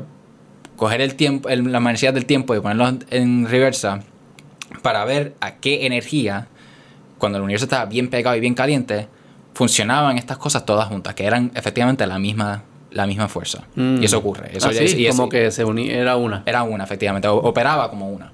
Y eso se ha, comprobado. Y eso tiene una, unos experimentos, una evidencia que, que dejaría en la luz del Big Bang, por ejemplo. Y otras propiedades no han salido efectivas. ¿verdad? Una, una propiedad que se predijo por un profesor mío, que nunca se, nunca se comprobó, todo lo puesto, no, no hubo evidencia ninguna de ello, era que el protón, una de las partículas fundamentales de nuestra realidad, ¿verdad? Lo que da eh, carga a, nuestra, a los átomos en relación al electrón, eso todo junto, ¿verdad? Forma un, un átomo eh, cotidiano. El protón él predijo, a base de sus teorías, si fuese a todo pegarse, significa que el protón tiene un, una media vida. Que el protón eventualmente se descomponería como el carbono 14 que hablamos al principio. Que se descomponería ese protón y se formaría otras cosas. Ese, Mm. ese- de- ese- se- ajá, se- Dejaría de ser. dejaría ese protón y sería ¿verdad? otras, otras partículas elementales. Y esa nunca. Eso nunca se ha observado. Hasta, hasta al momento del día de hoy, nunca hemos podido determinar que el protón tiene una media vida que se pueda observar. Es esta, eh, que infinita. O sea, que- no- que no- hasta ahora que, no tiene- es una es una partícula ultra estable que no se va a descomponer al menos si le metes mucha mucha energía para descomponerla que es lo que hacen los, las, estas estos colliders de- Ajá, ajá. en, Europa y otros lugares pegan dos protones las tiran bien fuerte contra uno contra el otro para romperlos para poder observar de qué están hechos eso, eso es lo que hacen esa gente Y que han encontrado de qué están hechos. de qué están hechos que ¿Y, lo- qué- y de qué están hechos? de otras partículas elementales resulta que un, pro- un En protón mil años, en mil Ajá. años. Eh, que- ¿Cuál tú crees que.? no, vamos a estar viendo beyond el Big Bang a, a cosas. ¿Hay algo a- ¿Quién sabe? Eso, eso- eso yo no sé. Yo, yo francamente no tenemos, teo- no tenemos física para describir qué ocurre. Hay un límite literal en el momento en el cual nuestra física para de funcionar. Hay un tiempo, o sea, le, le podemos dar tiempo y todo. Pero pudiésemos asumir que eso quiere decir que hay algo más puro. Posiblemente. Hay- hay- sabemos que... La evidencia histórica, digo que no es evidencia Ajá. necesariamente de que es lo que pasa en el futuro, pero si vemos lo que sigue pasando, lo que ha pasado en el pasado y donde estamos hoy, es que siempre, siempre encontramos algo, como que, había algo antes, ¿no? Y algo antes, y algo Ah, antes, tal vez. y algo antes, y algo antes. Quizás lo del infinito al final. Tal digo, porque vez, uno, no- tal- uno no lo puede tal- probar. Tal vez, tal no vez, no sé. Esa es la, la primera, la primera. Sí, sí, no, no sabe, Lo no. primero es que no sé. Lo segundo es que el no saber también, ah, también requiere que uno piense que las cosas que uno no piensa probables también son posibles. Sí, sí. La- Puede ser que hay un comienzo definitivo, pero no lo sabemos. No No, sabemos. sabemos.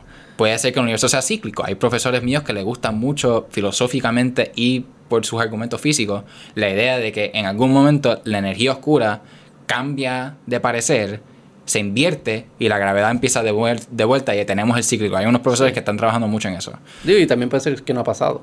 también. No, sí, O sí. sea, que el que hecho que no ha pasado no quiere decir que no vaya Sí, a pasar. Y, lo- y la misma manera que hay, hay otros profesores, uno en Caltech en particular que se me ocurre, que tiene unas teorías estrambóticas pero bien chulas de universos paralelos, de un entender de cómo es que la, este. eh, Me gusta de eso. cómo la de cómo la, la física cuántica él es de la opinión y yo estoy de acuerdo con él que nosotros nuestra nosotros hemos la física ha determinado que la- las leyes de la de, de- las leyes de la mecánica cuántica de los átomos y todo lo demás ya está bastante entendida.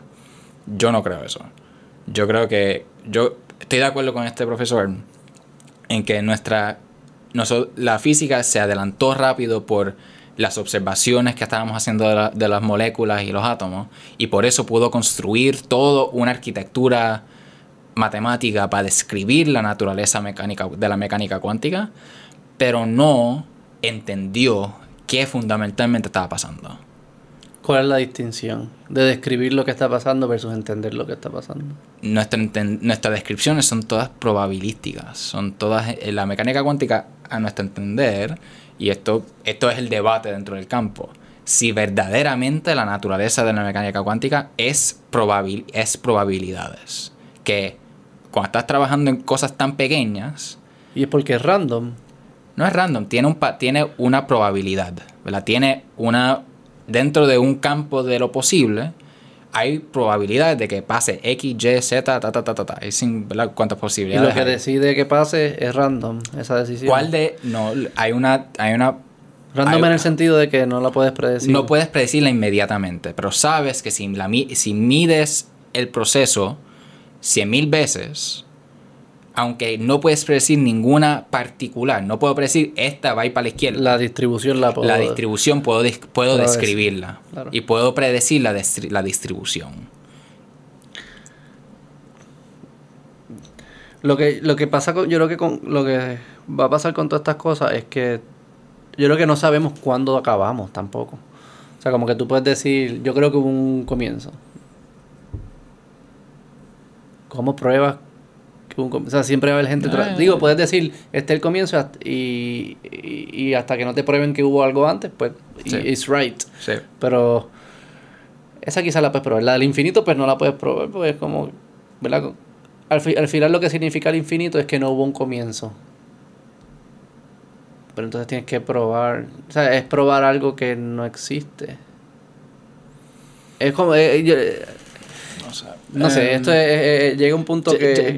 ¿Cuál es la utilidad de, además de, de poder contestar las preguntas que más nos aquejan, que creo que no las podremos contestar? Por esto que acabamos de... Sí, sí, sí. eh, filosóficamente no... Tal- Y no creo que sean muy útiles contestarlas de esta forma también, como que están para que la gente las entienda. O sea, ¿cuál es la utilidad de todas estas preguntas? no estoy diciendo que no las hay, pero quiero entenderla. Sí, sí, sí. O sea, llegas a la- lo que estás llegando, yo creo, es también a la utilidad de la ciencia, la utilidad de la ciencia pura, como se le dice, ¿verdad? Las preguntas, porque son preguntas que nos, nos, nos persean siempre y estamos tratando de ver cómo las podemos contestar. quiero- sí. Ah, quiero, quiero saber y, cómo cada- funciona. y también para darle un pasme a alguien. Y la utilidad de eso. Por una parte, hay la cuestión. Hay, hay, hay, un balance, ¿verdad? El hecho es que mucha de la ciencia, la mía incluida, en gran parte viene. Mi, mi, mi salario, uy, mi- que técnicamente no es un salario, es un estipendio, es lo que nos dan para vivir, pero para vivir como estudiantes, ¿verdad? Es. Mucho de ello viene de fondos federales de, de jóvenes científicos, ¿verdad? De, de- de de poder pagar a profesores, a tener estudiantes, para que esos estudiantes se formen los próximos científicos. Hay, hay un, ¿verdad? mucho dinero que se, que se deja para eso. Y la pregunta es, ¿por qué el, el pueblo, de cierto modo, tiene que pagar parte de mi salario? ¿Por qué para contestar este tipo de preguntas. Sí, no ciencia en general. No ciencia en general. Este Este, tipo de este preguntas. tipo de pregunta en particular, ¿verdad? El, el- el biólogo que está curando Sí, cáncer, muy razonable, porque debemos hacer una inversión Claro. pública en Claro. esa persona. Y el físico quizás cositas más cercas también. El físico que ya está... el que está ya, ya El está por 500 billones de años. El físico que está tratando de crear un material nuevo para energía sus- sustent- Sí. eh, sustentable, muy obvio por qué se debe dar eh, dinero y para ir a Marte cosas. también, como que... Hay, hay- parece que hay algo... En Marte, hay muchas de que están en, la- en Sure, la puesta a Marte. pero, pero- que pero- dentro de... Hay algo que la gente pudiese entender como que sí, esto tiene sentido. Sí, sí. Hay algunas cosas que... ¿Verdad? Todo esto es por proporción, ¿verdad? 100% de la población yo creo que diría lo del cáncer. Quizás 50% diría lo de Marte. Sí, y mientras más te alejes, ese por ciento sigue bajando. ¿Por qué debemos entender por qué el Big Bang ocurrió? Me- menos porcentaje dirían de inmediato, como que claro. Claro. Aparte de un argumento más romántico, que yo no, yo no creo que es el, el argumento correcto hacer en este contexto, eh, de que ah, vamos a entender nuestros orígenes, nuestros orígenes del Sí. universo y eso es algo que la humanidad lleva haciendo desde el inicio y lo que estábamos hablando al principio, eso es grande la motivación personal mía, ¿verdad? Que yo, mis estudios y mi moverse entre estudios de arqueología, hacer una maestría en arqueología, después de hacer un bachillerato en astrofísica y volver ahora a hacer un doctorado en astrofísica, es porque a mí me gusta Ujú. moverme en- Entre esas dos. entre esas dos de cómo el humano ha percibido la pregunta de dónde vinimos y cómo la ciencia nos ayuda verdaderamente a llegar al origen del universo. Esa- esas dos preguntas están conectadas en mi mente y eso es lo que me motiva a hacer mucha de la ciencia y el estudio que yo hago. Sí, Pero no, todo eso es sí. romántico. Eso no, eso no, no debería convencerte porque... Le dimos, ahorita le dimos valor a lo romántico. pero no es, hay infin- algo- no es un valor infinito. Es un valor infinito y, y sí, seguramente no es porque le damos tanto dinero al James Webb Space Telescope. La, ciertamente, parte de, la energía- parte de la razón por que le damos ese dinero es porque crea las imágenes como la que tenían ustedes puestas ahorita. Sí, que, que es, es bella y nos llena con un sentido de como que wow. Sí. Eso es seguramente... un artista parte- digital hubiese salido más Sí. barato. Tal vez. Eso, es- eso se- seguramente es parte de la razón por qué estamos haciendo este tipo de inversión. Pero se, hubiese sido mucho más barato. Sí, mucho más barato. Ese telescopio. Y nadie hubiese sabido. De ustedes, pero cállense, no le digan nada eso. Te lo dibujó alguien, fíjate. sí. Pero ¿por qué lo hacemos? En parte está lo mismo que Einstein. Estamos hablando, estamos hablando ahorita de Einstein y cómo su descubrimiento de la rela- relatividad general, que era una teoría de cómo la luz cambia el tiempo y cambia el espacio, estaba volado esa idea. y cómo iba a aplicarle eso al, al humano, volaba la idea, ¿quién, quién Sure. sabía? Mm. Y a hacer el cuento rápido. La, la manera que Einstein se comprueba su teoría por primera vez Sí. es porque su teoría predice, ¿verdad? Que la gravedad cambia el espacio. La gravedad, lo mismo que estamos hablando del GPS, que el GPS, nosotros vivimos el tiempo aquí diferente de lo que lo vive el satélite en el espacio por la gravedad. La gravedad tiene ese efecto del cambio del tiempo, pero también tiene el efecto que mueve el espacio. Cur- eso es lo que dice bends. bend space. ajá. Y lo que unos colegas de Einstein comprueban es que van a donde Madagascar en 1921 algo así. eh, se llevan unas cámaras Ajá. durante un eclipse solar en la cual la luna tapa por completo al sol, toman fotos del cielo. Y, ¿verdad? Porque tenían, porque, ni- porque tenían a la luna adelante, el sol estaba tapado y podías ver las estrellas detrás del sol. ¿Y qué ocurrió? Cuando observan esas estrellas detrás del sol, las estrellas no están donde se supone que estén. Las estrellas han, se han movido. ¿Por qué? Predijo Einstein que las estrellas se moverían por cierta cantidad de grados porque la luz, la gravedad del sol cogería la luz, le daría una doblada alrededor del sol y las pondría en una, en una posición diferente. Y, y las midieron y, Y midieron que, midieron que efectivamente eso, que la No estrella solo se movieron, se movieron en la proporción en la que él había, proporción que dicho él había predecido. Que eso es lo que comprueba ¿Qué estaba pasando en el cerebro de ese cabrón? O sea, Lo mismo que pasa en cualquier otro cerebro. O sea, eso, eso estaba hablando de hecho con un amigo mío el otro día que no lo- cuando muere Einstein hubo un poco de pelea de qué hacer con su, con su cerebro. cerebro. Y, y terminó, y el cerebro al día de hoy todavía partes de él están en un eh, museo de hospital en, en ¿Y Pensilvania. cuál era el creo. debate? Si lo Sí, estudiáramos lo que no. sí, lo estudiar, estudiarlo o no. La familia no quería que lo estudiara particularmente. Y deciden cogerlo y estudiarlo. ¿Y qué resulta? Mismo cerebro de todo el mundo. ¿Y por qué? No, no es el mismo. es- es, es físicamente, Digo, porque, ¿sabes por qué? biológicamente- Porque parece que es el mismo cerebro de todo el mundo. Porque los que estamos analizando su cerebro somos nosotros. y no él. Te aseguro que la gente que, que estudia cerebro No, sabía- sí, sí, sí. Pero no puede ser el mismo.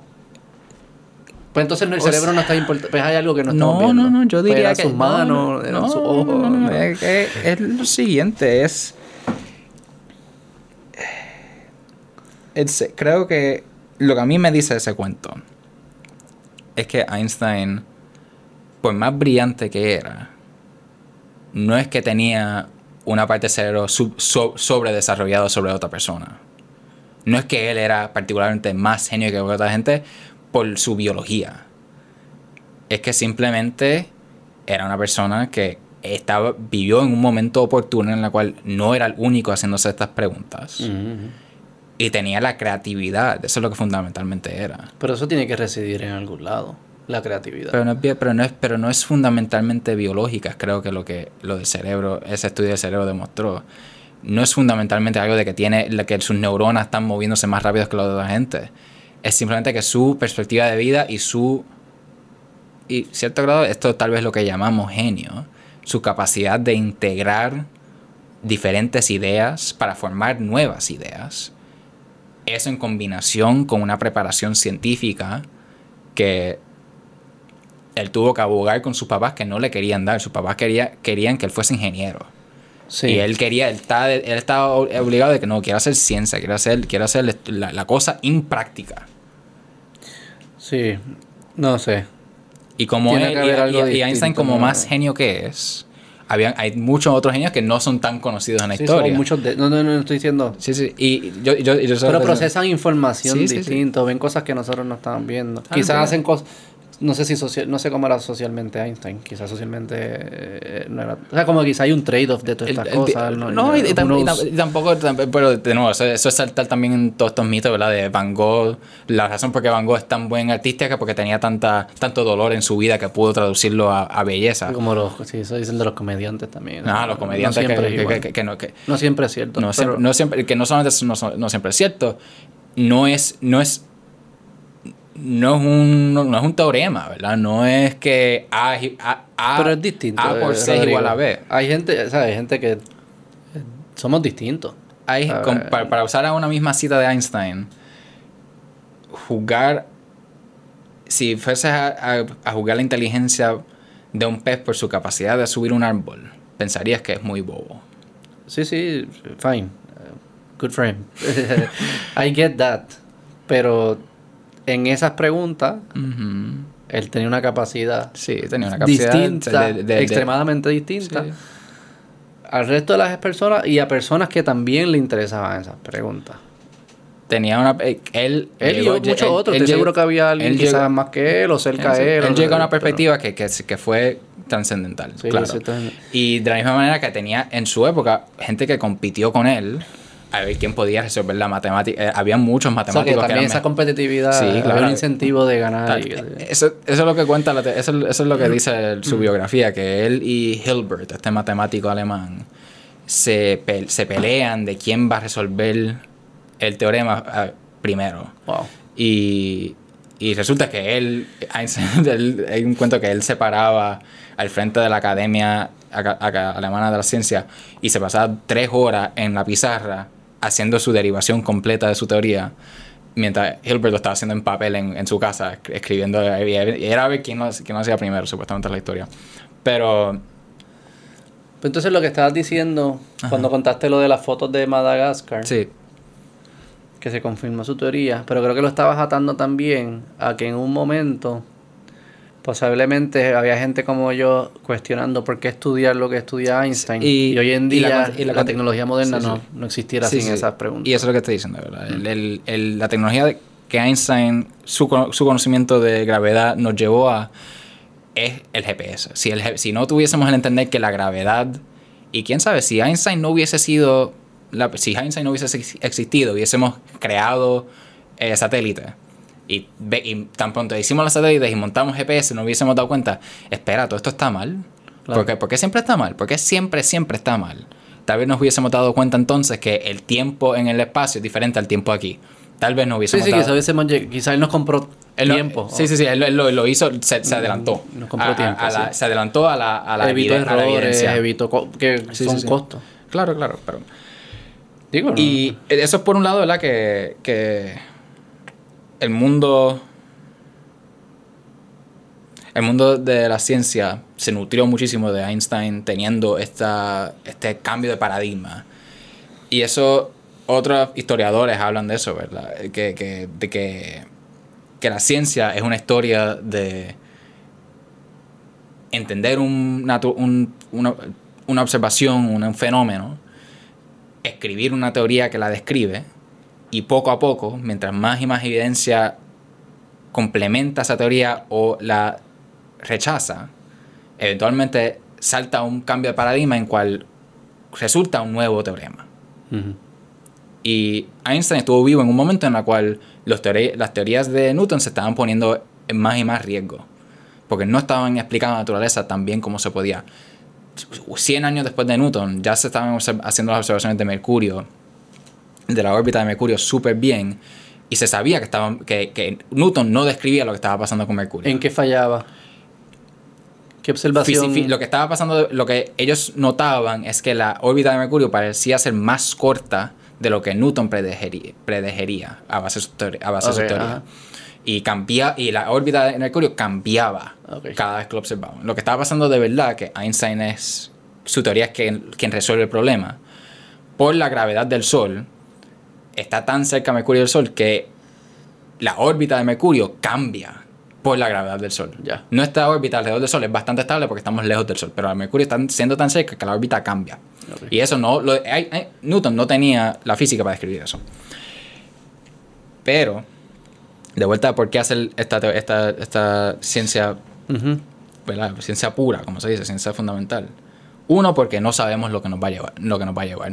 Porque simplemente hacer la investigación, como Einstein y la gente que estuvieron estudiando mecánica cuántica por décadas, no sabía qué iba a hacer con eso. Y de eso vinieron cosas horribles. Vinieron, vino la bomba atómica, vino... Pero con eso también vino energía nuclear, que posiblemente sea nuestra mejor oportunidad de, Sí. de saltar fuera de, de Sí, sí, de los petróleo, de los petróleos y empezar a invertir seriamente en lo sustentable que no requiera un, un material fisible, algo ¿verdad? un poco más eh, un poco más destructivo. Igualmente hay en mismo Princeton un equipo eh, están ahora trabajando en fusión, que es intentando crear energía al no al destruir átomos, que es lo que hace la fisión, lo que hace la energía nuclear estándar, Mm. que es que toma eh, uranio y plutonio, estos diferentes elementos radioactivos, y deja que se descompongan naturalmente, y el calor de la descomposición lo utilizan para ¿verdad? crear el vapor y todo lo demás que vapor y por eso eh, generar electricidad y todo lo demás. Mientras que fusión lo que está tratando de hacer es coger dos átomos de hidrógeno, tirarlos bien fuertes unos contra los otros y efectivamente recrear las condiciones en el interior del Sol en la cual cogiendo dos átomos de hidrógeno pegados se forma más energía de lo que tarda pegarlos en- dentro del Sol. Un Sol, una estrella, nuestro Sol, es brillante ¿por qué? Porque en su interior está pegando hidrógeno con hidrógeno y esa, ese pegarlos crea y crear helio en el proceso, ¿verdad? Se pega hidrógeno hidrógeno, haces un átomo de helio y ese proceso crea más energía de lo que necesita para pegarlos. Ya. Y por eso es que El el, neto sol positivo el neto positivo en energía. En energía. Por eso es que el sol es brillante. Y estamos tratando ahora de crear Neto un... positivo de energía. Pero eso es posible. Sí, sí, sí, porque lo único que estás haciendo es convirtiendo materia en energía.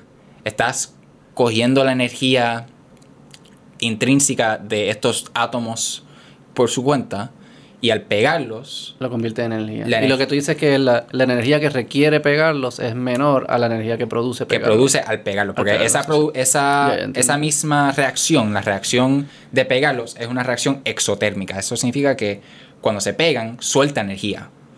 Y esa, ese soltar de energía es más de lo que tarda en meterla. Y por eso es que fusión sería súper, súper, porque es una manera de crear energía bien limpia. Pero la fisión también es neto positiva en. Sí, sí, energía, ¿no? re- re- crea, es una otra Pero es menos, el, el yield es menos. El yield es menos por átomo y es más, es posiblemente más peligroso Ok. por la naturaleza de que radioactividad tiene unos riesgos que, Sí. que estos no tienen, Ya. porque Ujú. Sí, pues, sí, crea todos estos otros elementos adicionales que pueden ser bien dañinos. Pero de nuevo a la, a la teoría, a la ciencia pura, nosotros no, su- no sabíamos que íbamos a llegar a las computadoras Claro. cuando descubrimos cómo los electrones funcionaban. No sabíamos que íbamos a Sí. llegar al, GPS cuando Einstein descubrió la relatividad. Ya. Y yo, claro, tengo mis sueños en los sueños de que en 200 años, si nosotros descubrimos bien lo que es la materia oscura y la energía oscura, tal vez eso termina siendo la base de un nuevo paradigma de ciencia y de tecnología que nos permite viajar distancias luz en segundos. ¿verdad? Lo que estamos, hablando ahorita. Va- ese- vamos a cerrar con ese para que me expliques bien lo de los viajes eh, y los black holes y todas estas cosas. Ah, dale, dale. Pero pa- también yo pens- pensando en esto, escuchándote, yo creo que todo lo que con- hemos construido como, como humanos, de alguna forma es buscar cómo son interfaces que nos permiten relacionarnos con el mundo real, llamémoslo. En busca de sobrevivir siempre. Este. Y mientras. Y lo que hemos visto es que mientras. Mientras esas interfaces más se, eh, se basen en, en realidades del, del mundo que Ujú. podemos medir, que podemos observar, Ujú. mejor va a ser la interfase. Más nos va a ayudar a sobrevivir. Ujú. O sea, que yo diría que por ahí es que debe ser, que debemos siempre estar. Y que más puro que contestar que de dónde venimos, cómo comenzó, cuáles son estas fuerzas. Porque si empezamos a entender esas, esas cosas a sus raíces, nuestra in- por lógica yo diría que nuestras interfaces van a funcionar mejor. Porque están relacionándose de una forma más certera con lo que es la realidad del, universo. O sea, que yo, así que yo contestar, yo creo que yo contestaría esa pregunta. Este. Y pensar como que. Porque las tecnologías prácticas lo que están haciendo es cogiendo el conocimiento que ya existe y tratando de crear quizás interfaces nuevas o lo que fuese, pero es a base de, una, de, un, de un conocimiento que ya existe. Una tecnología basada en un conocimiento mucho más profundo y más puro, yo creo que va a ser una tecnología más útil. Y eso es lo que hemos visto en la historia de la Sí. humana. Tiene una, tiene una capacidad de ser mucho más transformativa. Claro. Claro. Cuando llega, sí, cuando llegó nuestro entender de energía cuántica, un siglo después de eso, toda la tecnología que tenemos a nuestro alrededor, la, la- la energía, la capacidad de tener computadoras hoy día que pueden hacer 150 billones de cómputos al segundo, Claro. viene de un entender de electricidad y de electrones que... Y todo lo que se ha desatado en nuestro diario Claro. vivir producto de eso, Sí, sí. en la salud, en la educación, Sí, en la tecnología, transportación, todas estas cosas, pues eso vivimos más tiempo, la vida es menos precaria, lo que sí, fuese. sí. So que sí, yo creo que hay algo hay algo ahí que la historia puede funcionar como evidencia y los que no crean que me dio leap of faith que miren las estrellas y, y sí, pues un leap of faith de que de que hay mucho más por aprender y que el aprender lo va a producir bienestar. Sí. That's take it as you want it. Con black holes, Dime. wormhole, wor- ¿qué es wormhole? ¿Qué es black hole? Un, ajá, un eh, ¿Cómo que se traduce wormhole a, a español? Eh, un agujero Gusano. negro. ¿Le decimos de gusano? Yo no sé. Un agujero de gusano. Un Yo creo que es así. Es, gusano. es- es- es- ok, el término... el son término- distintos, black hole y wormhole Sí, son son, son, dos En un momento eran dos. eh, dos soluciones a las teorías de Einstein teóricas. En un momento eran teóricas. Ya sabemos que agujeros negros son muy reales. Wormholes, o el nombre, creo que el nombre, el nombre eh, científico de, este- de esta teoría, se llama un, eh, un puente de Einstein-Rosen. Es como si el, el- el puente Einstein-Rosen, es como se le dice. Es una idea. Vamos a, vamos a empezar con, con- con el wormhole porque es, un- es más contenido y es bastante teórico todavía. Interstellar, la película de Christopher Nolan, tiene eso como idea. Que la voy a ver después Sí. de esto, a ver si la Sí. entiendo menos o más. Te voy a Eh, textear menos. creo que- Creo, creo. Eh, un wormhole, un puente Einstein-Rosen, es la idea de que uno puede doblar el espacio. Si el espacio es un... Puedes colapsar el espacio a dos dimensiones, vamos a decir.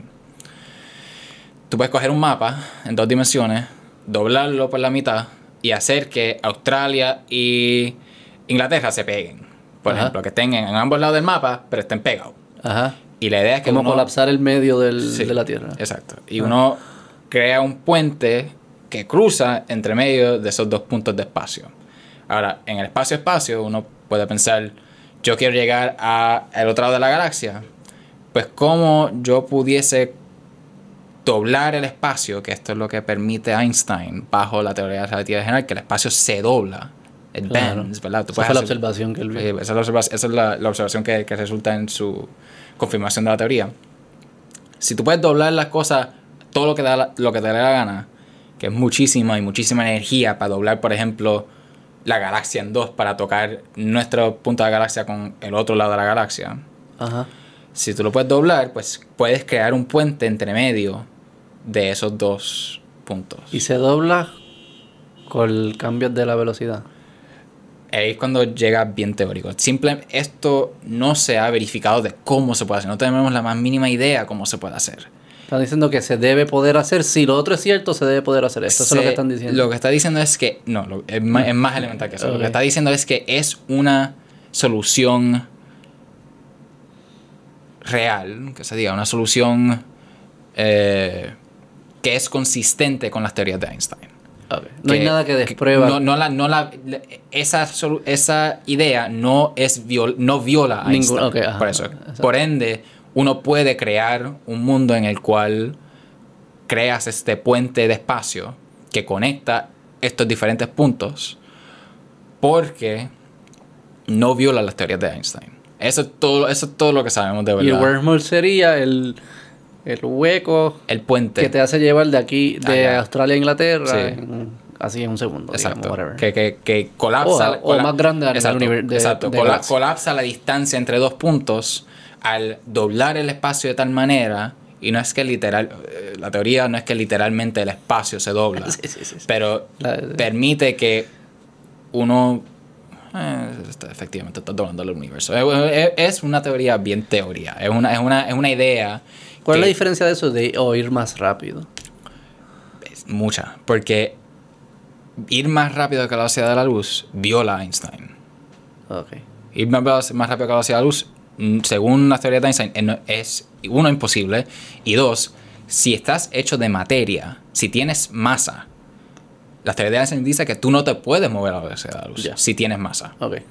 Así que si tú quieres resolver cómo cruzar las distancias más le- lejanas del universo, La única manera que lo puedes hacer sin violar las teorías de Einstein es con algo como un wormhole, con un puente Einstein-Rosen en Que el al cual final es reducir la distancia es de otra reducir la- forma. exacto. No Tú- es- exacto. exacto. Ya, ya, Tú no, estás No está yendo más rápido, estás reduciendo la distancia. Exacto, precisamente. Esa es, la, esa, es la, esa es la idea. De nuevo, altamente teórica. Mucha gente ha escrito sobre cómo, se, cómo, cómo funcionan, pero no tenemos la misma idea cómo hacerla. Y- y solamente lo creen porque no viola a Einstein. Es posible. De la misma manera que trabajamos con agujeros negros cuando era solamente una teoría por 50 años, de verdad, de verdad, casi 100 años. Nosotros ya para los 60, los 70 pensábamos que los agujeros negros eran de verdad porque estábamos viendo cosas que eran consistentes con un agujero negro, pero no confirmamos que existían hasta hace como 3, 4 años. Ya. Y de la misma manera están muchos científicos pensando un un wormhole, un eh, puente Einstein-Rosen, si no lo viola, tal vez lo podemos hacer. Eso es game changer. si lo pruebas, sí lo podemos. poquito sí lo- mejor que TikTok. Eso pudiese cambiar. O sea, yo he, visto, yo he visto unos cálculos de cómo, cuál, cuánta sería la energía requerida para hacerlo. Y es la cosa es que saltan a teorías bien estrambóticas bien rápido. Para poder justificarlo, porque es más energía de lo que tiene el sol. Para poder hacer este tipo de cosas. Ok. Así que requiere cosas, por ejemplo, poder manipular materia y energía oscura. De nuevo, esto es lo que estábamos hablando ahorita. Esto es como yo. Y la energía oscura está everywhere. Que sabemos nosotros, no sé. Tal vez se supone. O sea, pero nosotros no tenemos acceso a más energía que tenemos el sol en la Tierra, ¿o sí? No. No. No, para, para- para simple, no, no, hay, no hay mayor fuente de energía que el sol, que el- la materia del sol mismo. Em, y hay todo un grupo de gente que se dedican a, hacer ciencia ficción, que hablan de, de la- estas diferentes clases de, de civilizaciones, civilizaciones que manipulan su sol, mani- ci- civilizaciones Ah, yo que... escuché un Rogan de eso. ¿Cómo que se llama? El científico que japoní, creo que es japonés americano. Eh, este, ajá, que, que, que está en la televisión mucho. Eh, Sí, él es eh, buen comunicador. son- son- sí, él él- habló de él- eso de los distintos tipos de civilizaciones Sí. y que nosotros somos de civilización 1 todavía. Eh, uno o dos. Eso, eso todos son gente de ciencia ficción que se dedican a. Digo, pero él a- él es- él es físico, ¿no? Claro, él es, él es, él es esas físico. personas no son respetadas dentro de la academia. claro, son respetados, pero, pero, Ah. no, pero no simplemente porque él diga esto de civilizaciones tipo 1, 2, 3. Sí, no quiere decir que sea así. No significa que, eh, primero que todo, no tenemos ninguna. eh, Es una manera de clasificar Sí, sí, una sí, idea. Que, que es una idea muy, muy. Una idea, creo que muy buena para, para utilizar para de comunicar estas ideas. Sí, digo, me parece que Bend the Universe Es suena bastante un poquito, suena ya- ya- bastante al garete ya- también. ya es está tan que- bótico, así no, que esto porque- es serio, eso está gente seria los que hablan de y este es un no sé. No, no. eh, Parece arbitrario. ¿Cómo se llama él? No, pero él, yo, yo, yo, yo me crié viendo sus programas y yo, Ah. muchos de nosotros tenemos mucha inspiración de él poder comunicar esta ciencia efectivamente y seguro parte de la razón porque... Ha hecho un buen trabajo. Eh, sí, sí. Parte de la razón porque jóvenes como yo, ¿verdad? Nos, nos metemos en cosas como un podcast es para poder nuestro- nosotros, nosotros mismos dar un poco de perspectiva de cómo se hace este tipo de cosas. Desde un punto de vista ¿verdad? aquí puertorriqueño y de un joven, Sí. puerto- alguien que está haciendo hasta ahora. Ok, Wormhole like, es, es o sea, de lo más fácil para entender que has dicho hasta ahora. Porque es como, just gotta believe it, O sea, imaginártelo es- y es- es creértelo. seguir ¿verdad? imaginándotelo, hay Sí. mucha, mucha imaginación. Pero that's pretty easy para mí. un, Ok, agujero, black hole. un black hole, es un agujero negro, esos son bien chulos. Porque un agujero negro ya confirmado, ya lo hemos visto. Yo, yo de hecho, fui uno de los. ¿Cuántos éramos en ese paper? Éramos 300 y algo. eh, de miembros de la colaboración del Event Horizon Telescope, el telescopio de, de horizonte de sucesos. Que en el 2019 publicamos la primera imagen del agujero negro. Éramos, yo era un estudiante de bachillerato, estaba La trabajando. primera en el mundo La primera vez en la historia de la humanidad. que hemos visto ¿Cómo se llama el paper? eh, Observations of M87 Star Black Nice. Hole Para First que la gente lo busque. Ah, y de- sale tu nombre ahí en los Es 300. de las 300 pues si buscas ahí eh, busca Cabrón, El mío no sale. yo, yo era un estudiante de bachillerato que había trabajado un par de proyectitos cool. un par de proyectitos en Harvard con ellos y estábamos estamos ahí esta- estaba metido en eso y me- estaba fui uno de los integrantes del- de, la publicación y y agujeros negros ¿qué son? son la definición física es la siguiente es un punto de densidad infinita ¿qué significa eso?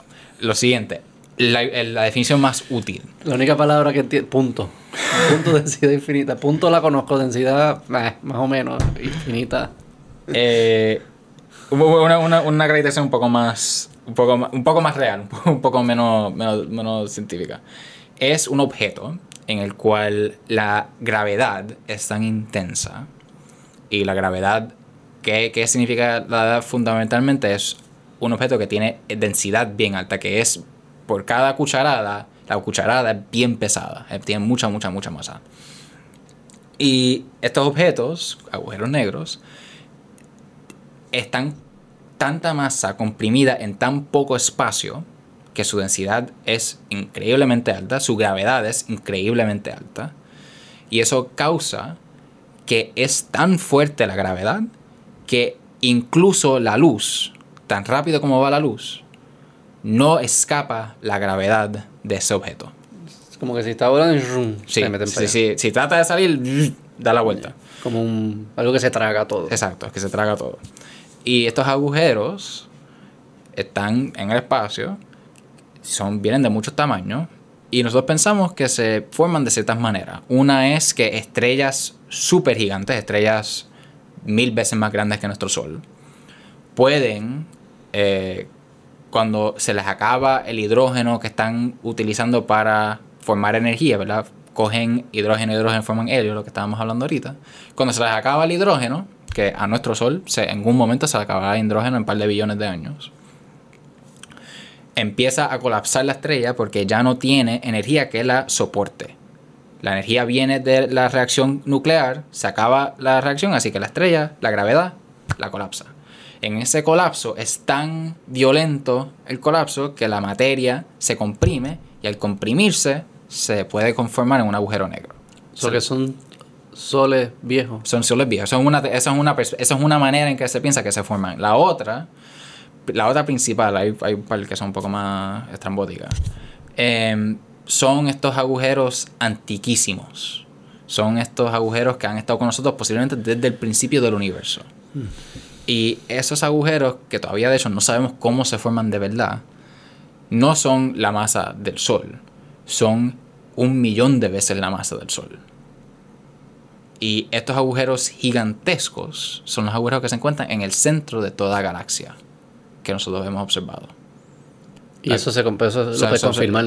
y eso, la foto que tomamos, el equipo eh, que se publicó en el 2019, la foto, la imagen, todo el mundo tal vez se recuerda que de repente un día había fotos del primer agujero negro en todos lados, eso era nada, como abril del, del 2019. Em, esa fue la primera vez que observamos un agujero en el centro de una galaxia directamente, que pudimos ver, No es la nuestra. no es la nuestra. Y la nuestra hay Ahora, uno. la de nuestra, la de nuestra la vi- la- la- esa imagen de la, la nuestra se publicó hace como dos meses. Hay uno en la nuestra y Hay, uno en la hay- hay uno en toda, en toda galaxia. que se haya observado, se haya observado un... Se, se entiende que, tiene, que hay un agujero negro en el centro de cada galaxia. Y se ha observado dos. se ha observado dos, en dos Una aquí galaxias y la de ustedes. y la una que está cerca. Y era el, era el mismo equipo. Yo, yo no era parte ¿Y del cuál es el, cuando dicen el centro de la galaxia? Es literalmente como un punto ¿Cómo es, centro. como el centro? Es- bueno, esa es la imagen de ¿Y la así es agujero. que se ven? Digo, así es que lo más- vieron. es un poco más complicado. Es- esa es la imagen que toma, esa es la imagen que se presentó. Y lo interesante de esa imagen es que uno puede claramente ver lo que se llama el horizonte, ¿verdad? La sombra, que es el momento. La distancia por la cual ya no sale la luz. Pero alrededor del agujero negro hay mucho gas caliente que está tan y tan caliente que brilla porque está dando vuelta alrededor del agujero negro y se está calentando por la gravedad de una manera increíble. La temperatura de ese gas es más caliente que la superficie del Sol. Y está tan brillante que, que emite. Entonces, ¿usted cree que... ¿Y, y qué, qué, qué significaría si, hay hoyo- si es- se confirma esa teoría de que en toda galaxia hay un hoyo negro en el medio? ¿Qué hasta, significa eso? Hasta ahora es nuestra es, es la teoría fundamental porque ¿Pero qué significa? ¿Cuál es la implicación no, de la, eso? la implicación simplemente es que estamos tratando de entender estamos tratando de entender cómo es que se forman las galaxias. Y el entender principal es que tienes un agujero negro que de gran modo es lo que empieza a darle forma a la galaxia. El agujero negro es como la, la semilla de la cual las estrellas y el gas empiezan a dar la vuelta y al empezar a comprimirse, ¿verdad? Tienes mucho en el principio del universo, después del Big Bang, tienes gas en todos lados. Y ese gas con la gravedad y con los agujeros negros y con la materia oscura, esa es la otra. Materia oscura es un juego, Dark, dark Matter es un elemento significativo de cómo es que el gas se compone alrededor de. Se, se pega alrededor de la materia oscura y alrededor de la materia oscura es que se forma la galaxia. Em, pero estos agujeros negros ayudan el proceso de empezar a darle forma a la galaxia como la nuestra. Y mientras tanto, a la, a la vez que ellos están creciendo, porque está cayendo más materia en ellos. Pero al pasar eso, la materia se está acercando, se está comprimiendo, y al comprimirse la, el gas, este hidrógeno y hielo principalmente al principio del universo, se comprime, comprime, comprime, lo suficiente que se forman estrellas, tienes tanto, ¿verdad? Tanto calor de este gas pegado, pegado, pegado, que el hidrógeno empieza a chocar con el hidrógeno y se forma helio y de ahí salen estrellas. Mm. O sea, como pensamos que las estrellas se forman. Cuando el gas se comprime lo suficiente para empezar el proceso de fusión en su, en su interior. Y si no fuese por el hecho que tenemos esas pri- primeras estrellas que formaron helio, que después, formaron, ca- que después formaron carbono, que después formaron hierro, que después formaron oro, que después form- formaron todos los elementos que tenemos en, el, en la planeta Tierra, no estuviésemos aquí. Mm. O sea, de vuelta al carbono del Sí, principio sí. de la conversación, el carbono no existió en el Big Bang. El carbono vino de la primera generación de estrellas que, com- que co- combinaron helio con helio para hacer carbono. Así que nosotros no estuviésemos aquí. Si Pero no tú- todavía no entiendo el, black, el rol que juega el Black Hole el black en todo hole eso. es la semilla. Sin. Es la O semilla sea, de la cual. existían. Eso es una teoría. Una teoría. Pero esas dos teorías son distintas, ¿no? Sí, sí, sí, son te- no pueden ser ciertas ambas. No pueden ser sin ambas. Sí, que, el sol- que son soles viejos. No, no, no es que son, algunas de estas agu- esa es, esa es la esa es la pregunta que todavía estamos que estamos tratando de llegar. El modelo es el siguiente, que hay agujeros que estuvieron con nosotros desde el inicio, Exacto. que vinieron o de la primera primera generación de estrellas que vinieron inmediatas. Hay unas teorías que dicen que hay estrellas que no fueron estrellas, que se formaron estrellas, estaban empezando estrellas, pero era tan masiva que fue directo a agujero negro, ni fue estrella. Esa es una teoría. Otras teorías son que habían agujeros negros desde el inicio, que el Big Bang, como parte del proceso, crea agujeros negros y eso se, se terminan siendo las semillas de las galaxias. Hay muchas de esas teorías dando vueltas. Que todavía no, no sabemos, no sabemos cuál es. Pero agujeros negros, seguramente lo que entendemos ya es que tienen que ser, tienen un rol significativo en cómo las galaxias evolucionan y cómo la dinámica de una, de una galaxia dando vueltas alrededor del centro de un agujero negro, todo eso es parte de Hay la formación. Sí, la hay for- algo ahí porque es consistente. Sí. Bueno, han visto dos nada más, tampoco es como que... Bueno, hemos visto dos así. Hemos, hemos visto Ah, dos que hemos observado directamente su sombra. Hemos directamente visto la, la- el agujero negro como tal. Ah. Pero en muchas galaxias, en la mayoría, hemos visto el gas caliente alrededor del agujero negro que emite rayos normales, que, que- que emite luz. Y hemos visto este tipo de, otro tipo de galaxia que, si te imaginas el galaxia como un plato, o un disco, ¿verdad? Un plato. Del centro del plato, para arriba y para abajo, salen estas eyecciones gigantes de gas y energía, que se ven principalmente en rayos X, que la única manera que se nos ocurre cómo pudiese pasar eso es porque tiene un objeto en el centro súper masivo que da vueltas súper rápido que causa que la materia la tire bien para arriba, bien para abajo. Y lo la única, el único objeto que cumple todos esos requisitos es un agujero negro. ¿Y qué pasa cuando, Como eso. ajá. cuando se está chupando, si le- que tú decías que va la luz y se... y-. ¿Qué pasa cuando se mete? Ahí llegamos de nuevo a Interstellar. Porque esa es otra gran pregunta que no sabemos. Sí, porque... Nosotros... ¿Y si, y si tú no crees que los, los black holes pueden ser los wormholes de civilización Habían, más avanzada? habían- hay, había- hay personas que dicen eso, pero a nuestro entender de un agujero negro, esto es lo que pasaría. Esa es la más exciting. Entonces, lo que pasaría, lo que pasaría con un agujero negro es lo siguiente, a nuestro entender. El término científico es la espaguetificación. Es el término científico. It's ok. En el cual, si tú entras, a decir que tú eres una persona Ajá. y tú entras a un black hole pies para adelante, Ajá. tú vas a ser como un fideo. ¿Por qué? Porque la gravedad que tú sientes en tus pies va a ser mayor que la gravedad que sientes en tu cabeza. Así que el agujero negro te va a estirar como un fideo. Ok. Esa es la, la espaguetificación que causa un agujero negro por la intensidad de su gravedad. ¿Y qué me pasa después? Ah, después que me convierto en fideo. ¿qué- bueno, o sea, asumiendo que sobrevives, que yo no creo que sobrevives la espaga- yo no creo que sobrevives ni siquiera estar cerca de un agujero negro. Pero Pero se van para otro lado o se queda ahí a dando entender, al centro de un agujero negro hay esta cosa que se llama una singularidad. Esa, y esta es, la, esta es la gran question mark, question mark, question mark de agujeros negros que nadie, aparte de los, teori- los teóricos, tienen una buena idea de cómo llegar a ella porque es información, como dice Interstellar, es información que está detrás de la sombra, está detrás del punto of no return. Y la idea, siendo la siguiente, una singularidad es, es lo que te mencioné al principio, es, un, es lo, lo que está verdaderamente al centro de un agujero negro. Es un punto de densidad infinita. Es el objeto del cual la gravedad causa, es la- es el objeto cu- cuya gravedad causa que haya un agujero. Ok. Y ahí la- Está tan y tan comprimido y tan y tan pequeño que la gravedad causa que nada puede entrar, que nada que entre puede salir. O ¿Cuál sea, es como un- el perfecto imán. Algo así. El problema es, no sabemos cómo describirlo. No sabemos qué está ocurriendo en esa singularidad. ¿Por qué? Porque es la combinación perfecta de gravedad, de, opera- de cosas que están ocurriendo dentro del campo de las teorías de Einstein, gravedad fuerte, gravedad causando todas estas diferentes distorsiones del tiempo, etc. A la misma vez que es algo que pensamos que es tan pequeño que las teorías cuánticas, las teorías de los átomos, también tienen que aplicar de manera significativa. Así que las dos cosas tienen que ser ciertas y las dos cosas tienen que estar en armonía para poder explicar lo que es un agujero negro.